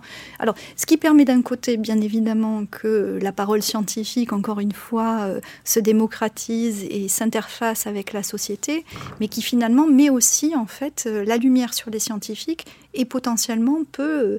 Euh, un petit peu leur retomber dessus, si vous me permettez, euh, du fait qu'on pourra peut-être potentiellement les considérer comme étant militants parce que trop intervenant sur tel sujet. Voilà, c'est la double face. Alors du coup, pour vous, quelles doivent être les relations ou quelles devraient être les relations entre les chercheurs et le reste de la société? Alors, je, là, franchement, devrait. Oui, oui, je, pense que. Il n'y a pas de règle là non plus. Je pense que là, pour le coup, on était euh, tous assez d'accord hein, sur euh, la nécessité que justement euh, euh, il y ait ces relations et qu'elles soient euh, en tout cas plus ou moins organisées. Alors on a plusieurs expériences qui nous sont présentées de comment elles peuvent être organisées euh, au mieux. Elles sont très largement soutenues. Je, peux donner peut-être un petit exemple, je ne sais pas si j'ai encore le temps, mais dans le cadre par exemple des lois de, bioéthique, depuis deux révisions, donc c'est-à-dire 2011 et cette année, on a organisé ce qu'on a appelé les états généraux de la bioéthique, mmh alors dans lequel donc on a fait participer des citoyens euh, justement sur des thématiques qui sont euh, considérées comme nouvelles, innovantes et pour lesquelles ben, les règles sont soit obsolètes, soit inexistantes. Donc on sollicite quand même malgré tout euh, la société dans ces groupes de, ces meetings, enfin ces, petits workshops. Il n'y avait pas que des scientifiques, au contraire, hein, mmh. et ils étaient très effacés. C'était vraiment la parole aux citoyens La grande question qui se pose, et c'est là en fait sur la production de connaissances, je crois que ça marche bien, encore une fois, il y a plein d'initiatives, mais c'est à partir de quand les citoyens participent à la décision, y compris en ayant des connaissances scientifiques, en, ayant contribué à des connaissances scientifiques. Et c'est ce pas-là finalement qui, aujourd'hui, à, mon sens, n'est pas forcément si bien construit que ça. Alain, j'ai une question qui n'était pas prévue, mais qui me vient en cours de route. Euh, bon, il y a bien à séparer les questions qui regardent l'institution et les questions qui regardent les individus. Chez ces individus, donc les chercheurs, les doctorants, etc., il me semble quand même qu'il y a une faille actuellement, euh, qu'ils soient militants ou pas militants, engagés, pas engagés, c'est en quoi ils sont démunis. Peu, très peu préparés au débat sociétal, euh, souvent posant des questions comment je fais, je suis invité à aller dans tel débat, Qu'est-ce que je peux dire? Comment je m'engage? Euh, Au nom de quoi je parle? Qui je suis? Vous voyez? Enfin, Il me semble qu'il y a quand même cette question qui n'a pas été encore euh, abordée. Alain et puis peut-être Emmanuel? Oui, oui, oui, c'était une question. Là encore, je dirais que bon, on est dans des, on peut être dans des démarches de, assez classiques de média training euh, qui, apprennent aux chercheurs à s'exprimer face aux médias, qui leur apprennent qu'est-ce que c'est que la contrainte d'un système médiatique, comment est-ce qu'on peut répondre en, deux minutes à une question complexe, etc. Mais après, on a les chercheurs qui sont pris dans des, dans des controverses et des conflits majeurs sur, euh, sur des risques. Mm. Alors, euh, il y en a un, bel échantillon dans le contexte français, mais voilà, bah, par exemple, euh, à l'Université de Genève, on a eu il y a, il y a quelques il y a un peu, plus d'une décennie euh, autour de la question du tabac, euh, l'affaire Rylander, où deux, lanceurs d'alerte, euh, dit-elle Mériel, ont mis quatre ans à être reconnus dans le bien fondé de leur, leur dénonciation de, la collusion entre les recherches qui étaient faites par Rylander et, l'industrie du tabac. Plus récemment, en 2017, un collègue qui est à la fois ethnologue et biologiste qui a mis en évidence la contamination de, miel dans plus de 150 pays euh, par le chlordécone. Il n'a pas mm. été tout de suite soutenu par sa communauté de chers collègues, mais une fois que cette recherche publiée dans Science a été largement euh, valorisée par l'institution, s'est trouvé très soutenu. Donc on a aussi, et on a eu euh, dans mon université un troisième exemple, euh, des collègues qui ont publié des méta-analyses sur le non-effet de la chloroquine et qui ont reçu des milliers d'insultes et de menaces de mort et que là de nouveau il a fallu intervenir, etc. Donc euh, on a aussi des situations, je dirais que c'est des situations qui sont euh, assez nouvelles finalement. Hein. il, y a, il y a 15 ans, on s'occupait de média training, mais on s'occupait pas de d'équiper nos, collègues pour être capable d'affronter ce genre de controverses. Alors, Emmanuel, vous vouliez réagir aussi à la question de Valérie oui, alors je pense que quand même globalement on est extrêmement démunis et nos jeunes encore plus, hein, et nos jeunes doctorants encore plus que nous. Euh, nous, on, a fait, euh, on, essaye d'avoir en fait une, autre forme de sensibilisation qui n'est pas véritablement sur la communication, parce qu'encore une fois, nous-mêmes, nous ne sommes pas entraînés, et donc on se forme sur le tas, mais du moins on essaye en tout cas de leur donner euh, quelques références. Euh, on, a parlé, alors très rapidement, mais peut-être qu'on y reviendra après, d'éthique, d'intégrité scientifique. Euh, voilà, bon, peut-être j'essaierai de, dire quelques mots sur ça pour, pour bien expliquer que c'est pas complètement la même chose. Mais donc, en fait, on fait encore reposer le poids de cette euh, responsabilité sur nos jeunes en leur disant c'est à vous de bien faire, c'est à vous de mieux faire. Et ensuite, on les lâche un petit peu dans la nature parce que répondre à des journalistes, c'est pas facile. Clairement. Alors, vous vouliez parler de l'éthique et de l'intégrité. Je fais, allez-y. Effectivement, je maintenant. Pense, je pense qu'effectivement, on, peut, on peut y venir. C'est maintenant. Euh, donc, juste pour rappeler, alors là, euh, je, suis plus confortable puisque ce sont quand même bien mes sujets, mais euh, donc pour, juste pour rappeler que ce sont des systèmes en fait qui vont, des systèmes normatifs au sens large du terme, qui vont contribuer au fait de faire une bonne science, une science qui va dans le sens du progrès, même encore une fois avec toutes les limites que ces termes euh, euh, portent en eux-mêmes, hein, ça a déjà été évoqué tout à l'heure. Euh, mais ce sont des systèmes qui sont, pas qui sont complémentaires, qui ne veulent pas dire la même chose. Quand on parle d'éthique, on est vraiment sur un système qui est délibératif, qui permet de porter, on l'a dit, des valeurs, et euh, qui permet justement euh, d'encadrer finalement le travail scientifique d'un certain nombre de, garde-fous qui sont généralement donc euh, socialement et sociétalement acceptables et acceptés. et qui sont surtout flexibles et évolutifs. Donc on est dans un système de valeurs qui n'est pas la règle de droit, qui n'est pas de l'ordre de l'obligation. Et l'idée, quand on essaye un petit peu d'enseigner l'éthique des sciences, euh, c'est euh, de sensibiliser justement euh, les, jeunes chercheurs aux choix futurs qu'ils vont être en capacité de faire. leur capacité aussi de dire non, peut-être, de s'engager dans telle ou telle voie, avec toutes les limites que ça comporte. et donc, c'est ce vers quoi on essaye de les amener, c'est-à-dire à leur, à leur capacité, essayer d'augmenter leur capacité de faire des choix responsables et de faire une science qui sera celle réalisée dans l'intérêt général. Euh, l'intégrité scientifique, ça se discute pas, en fait. voilà. Je suis désolée, voilà, non, ça se discute pas. Et ça se discute pas tout simplement parce que c'est, ce se rapproche plus, on va dire, d'une norme déontologique. Et mm. aujourd'hui, ça devient une norme juridique. Ça devient une norme juridique parce que plusieurs euh, organisations internationales euh, ont fait le choix de, d'adopter des instruments législatifs, pas législatifs, mais des instruments juridiques internationaux sur le sujet. C'est le cas de l'UNESCO. Euh, et en France, donc, on a une loi hein, sur, euh, qui a été intégrée dans le Code de la recherche en 2020 qui explique ce qu'est l'intégrité scientifique, qui nous explique que c'est un système de valeurs qui vise justement à, non pas la neutralité, alors je, vais juste vous redonner les, les termes de la loi, mais elle contribue à garantir l'impartialité de la recherche et l'objectivité de leurs résultats. Et donc on voit bien la distinction qu'on a vue tout à l'heure, d'ailleurs, entre mhm. la démarche scientifique et euh, les, résultats.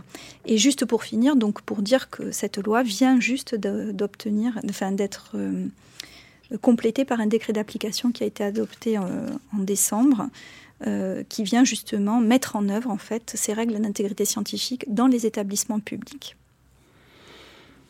Alain, euh, est-ce qu'en Suisse, vous avez, je suppose que vous avez des outils tout aussi performants, euh, mais euh, je voulais vous demander, parce qu'il reste assez peu de temps, si vous deviez donner un conseil à un jeune chercheur aujourd'hui, quel conseil, bon, à part celui peut-être d'abandonner la carrière de chercheur, s'il vous plaît? Oh non.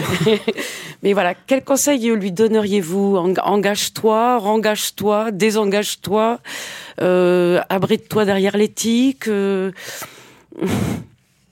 Bon, euh, je, je, peux répondre que sur un plan, plutôt que lui donner un conseil, euh, je, me bats avec d'autres collègues pour mettre en place des choses qui n'existaient absolument pas il y a encore 15 ans, c'est-à-dire des enseignements euh, sciences techniques société, des enseignements d'éthique et de déontologie de la recherche, parce que quand on s'aperçoit que on offre la possibilité euh, de fréquenter un module d'éthique et de déontologie de la recherche à des doctorants et qu'on leur donne l'occasion de déplier les enjeux qui se structurent autour de leur objet de recherche, ils découvrent mille enjeux, mille complications que leur laboratoire d'appartenance ou leur euh, directeur de thèse ne leur a absolument pas permis d'explorer. Et ils nous disent tous euh, comment se fait-il que cet enseignement ne soit pas offert à tout le monde? Or, il n'est pas offert à tout le monde, effectivement.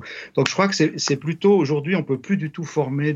Si on est une institution scientifique responsable, et on peut plus former aujourd'hui les chercheurs comme on les formait avant. Et là, je suis en désaccord assez fort avec Monsieur Krivine sur le fait que l'interdisciplinarité euh, émerge spontanément euh, dans le milieu universitaire. C'est tout à fait faux. Elle émerge sous l'impulsion en général des mouvements sociaux, des contraintes sociales, des tensions sociales, mmh. puisque les objets, euh, les objets sociaux ne se découpent pas en tranches de salami et obligent en fait les, les, les chercheurs à, à absorber d'autres disciplines et on crée des centres interdisciplinaires parce qu'on s'aperçoit que les facultés euh, aussi, par exemple, là on vient de l'analyse institutionnelle, mais n'ont pas l'agilité pour se, pour se coltiner à des problèmes qui concernent par exemple la durabilité. Voilà, on, a créé aussi un, par exemple un, institut, enfin un centre interdisciplinaire sur la montagne et le changement climatique. Donc euh, L'université n'est pas très bien organisée pour répondre à ces questions. Les, institutions de financement de la recherche ne sont pas bien organisées pour inclure et financer euh, les recherches avec ce que j'ai appelé le tiers secteur de la recherche. Donc, j'aimerais aussi faire une petite remarque là sur le... Parce quand même, on vit, on vit aujourd'hui une expérience en grandeur nature euh, qui illustre ce que nous autres, sociologues, anthropologues des sciences, euh, disons depuis plus de 30 ans, c'est-à-dire que le, baser toute la la démarche de démocratisation des sciences sur le comblement d'un déficit cognitif par l'éducation en combattant euh, l'astrologie ou l'homéopathie, et là de nouveau j'ai un désaccord avec la FIS, n'a absolument aucun effet sur la manière dont les personnes vont adhérer ou pas à la vaccination, par exemple. Absolument aucun effet. Et donc, ce qu'on doit construire, c'est plutôt un écosystème dans lequel on produit des rapports de confiance, où on produit de l'interobjectivité et une démocratie sanitaire. Et là, bien sûr, je, je, je reviens un peu sur la table ronde précédente, mais ça demande des nouveaux dispositifs d'inclusion, d'organisation de la recherche, d'évaluation de la recherche, de mécanismes de financement et de formation qui ne sont pas du tout actuellement qui sont euh, très bien adaptées à des institutions académiques euh, largement encore beaucoup trop fermées sur elles-mêmes et à des critères d'évaluation classiques, mais pas du tout à l'état de la demande sociale ou le besoin que ressentent les, jeunes chercheurs de, disons, de s'occuper de la manière dont, dont, on peut faire des liens entre les courbes du GIEC les courbes d'érosion de la biodiversité et l'action sur son environnement proche. Mhm. Parce que là encore, je crois qu'on a vraiment un très gros problème.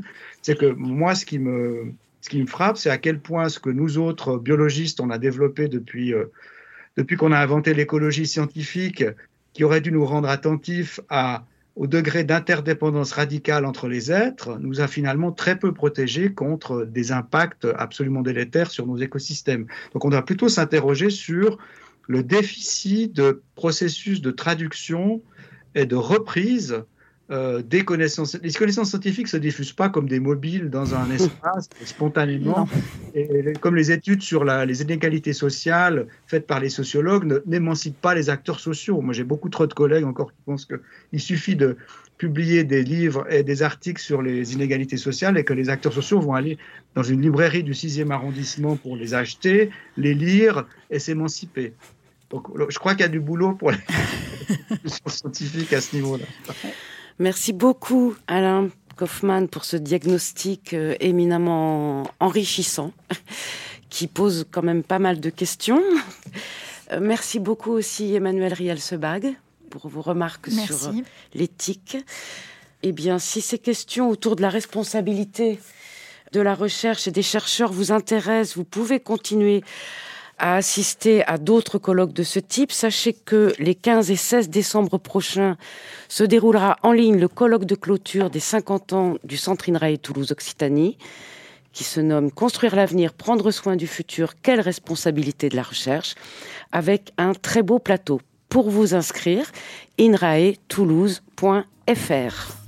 Merci infiniment à l'ensemble de nos invités, Francis Château-Renaud, Pierre Cornu, Lortelière, Juliane Carré, Jean-Paul Crivine, Emmanuel Rial-Sebag et Alain Kaufmann. Une émission préparée et présentée par Marina Léonard et Valérie Péan, avec l'aide de Laura Martin-Meyer et Christophe Tréhé. À la prise de son, Laurent Codoul et à la réalisation, Arnaud Maisonneuve. Borderline, une série de rencontres coproduites par la mission Agrobiosciences INRAE et le Quai des Savoirs. À très bientôt. Ciao.